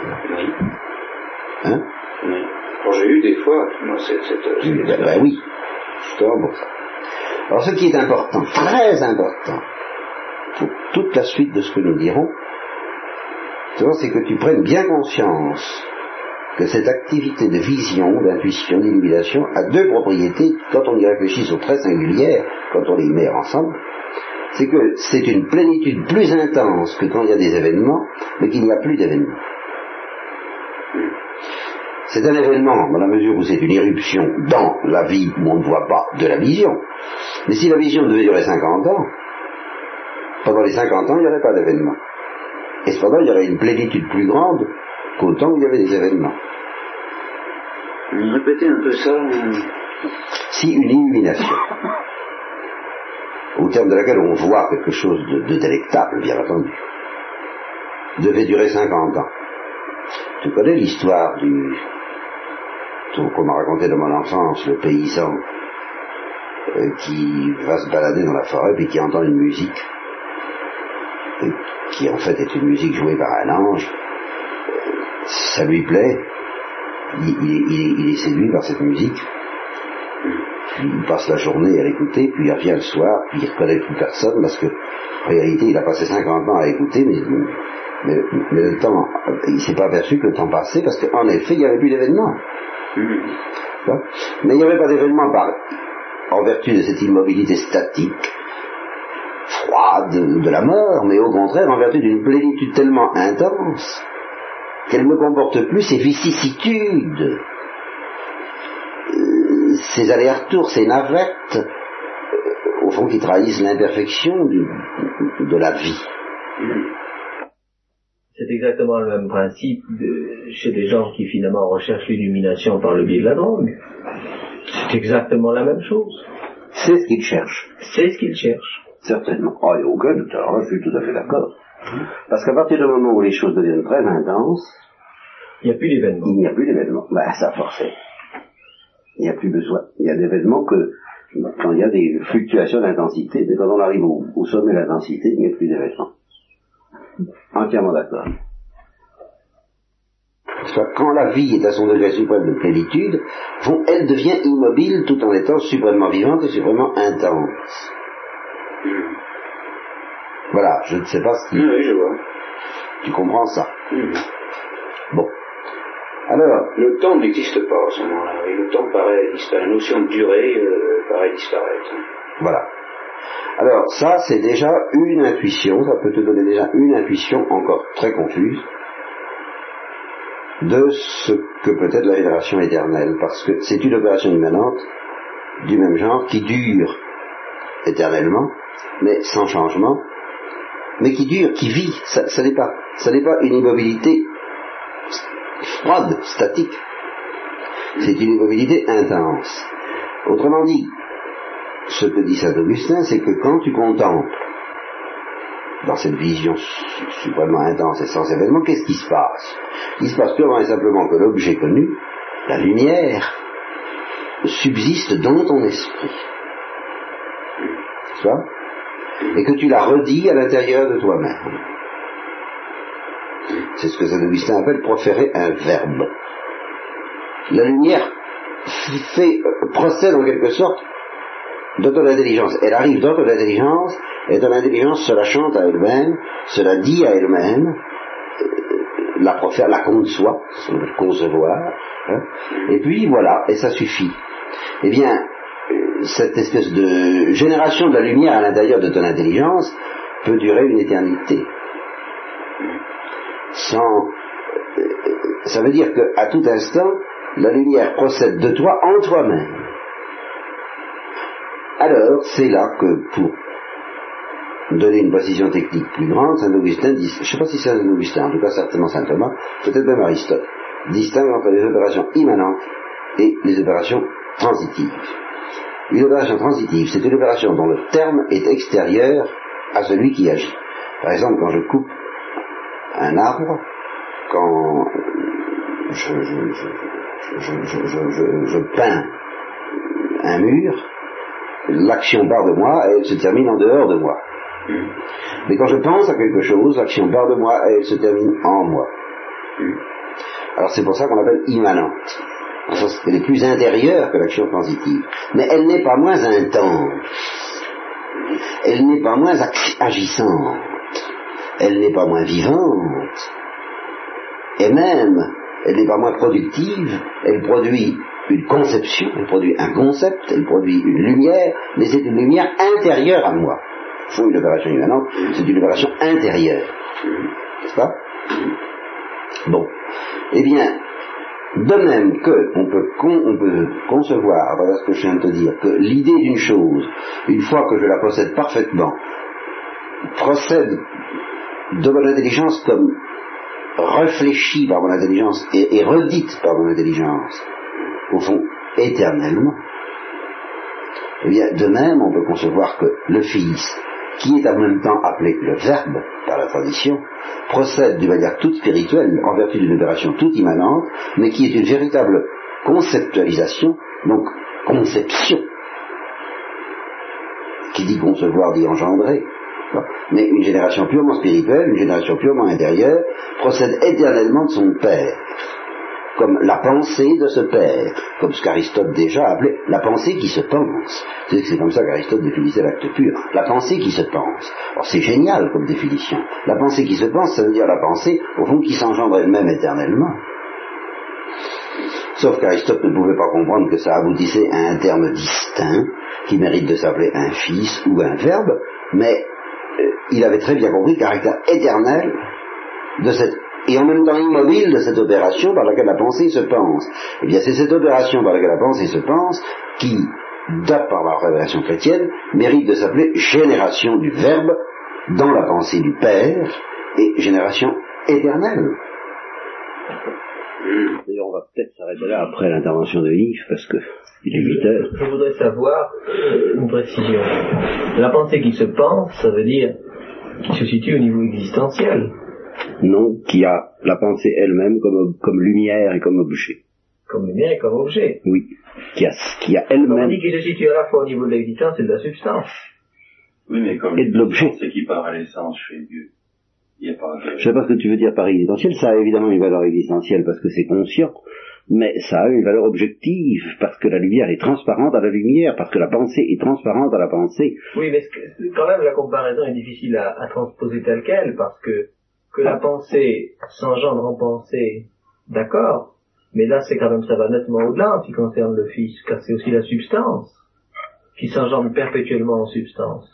Oui, c'est si, c'est beaucoup plus difficile à concevoir. Non, si on va au bout des choses, qui est, qui c'est, c'est pas plus difficile à concevoir. Finalement, je crois pas, quoi, plus difficile à concevoir, mais simplement euh, que, que ça aboutisse à un terme distinct, ça n'est pas démontrable, ça n'est pas démontrable, n'est-ce pas? C'est ça que je voulais dire. Ça n'est pas démontrable.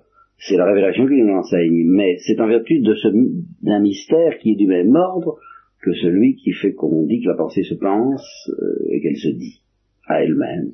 C'est-à-dire qu'elle est manifestative d'elle-même. C'est ça. Car on dit aussi que le Fils est la splendeur du Père, c'est-à-dire la manifestation de la splendeur de la lumière qu'est le Père. Tout ça, c'est un peu pareil. Bon, j'ai l'impression que c'est peut-être sage de s'arrêter ce soir, parce que vous avez tout de même, on n'a peut-être pas beaucoup parlé, moi non plus, mais on a tout de même beaucoup écouté. Gérard dire que même dans la pensée, le, la pensée humaine, le, le concept oui, est différent de celui qui pense. D'accord.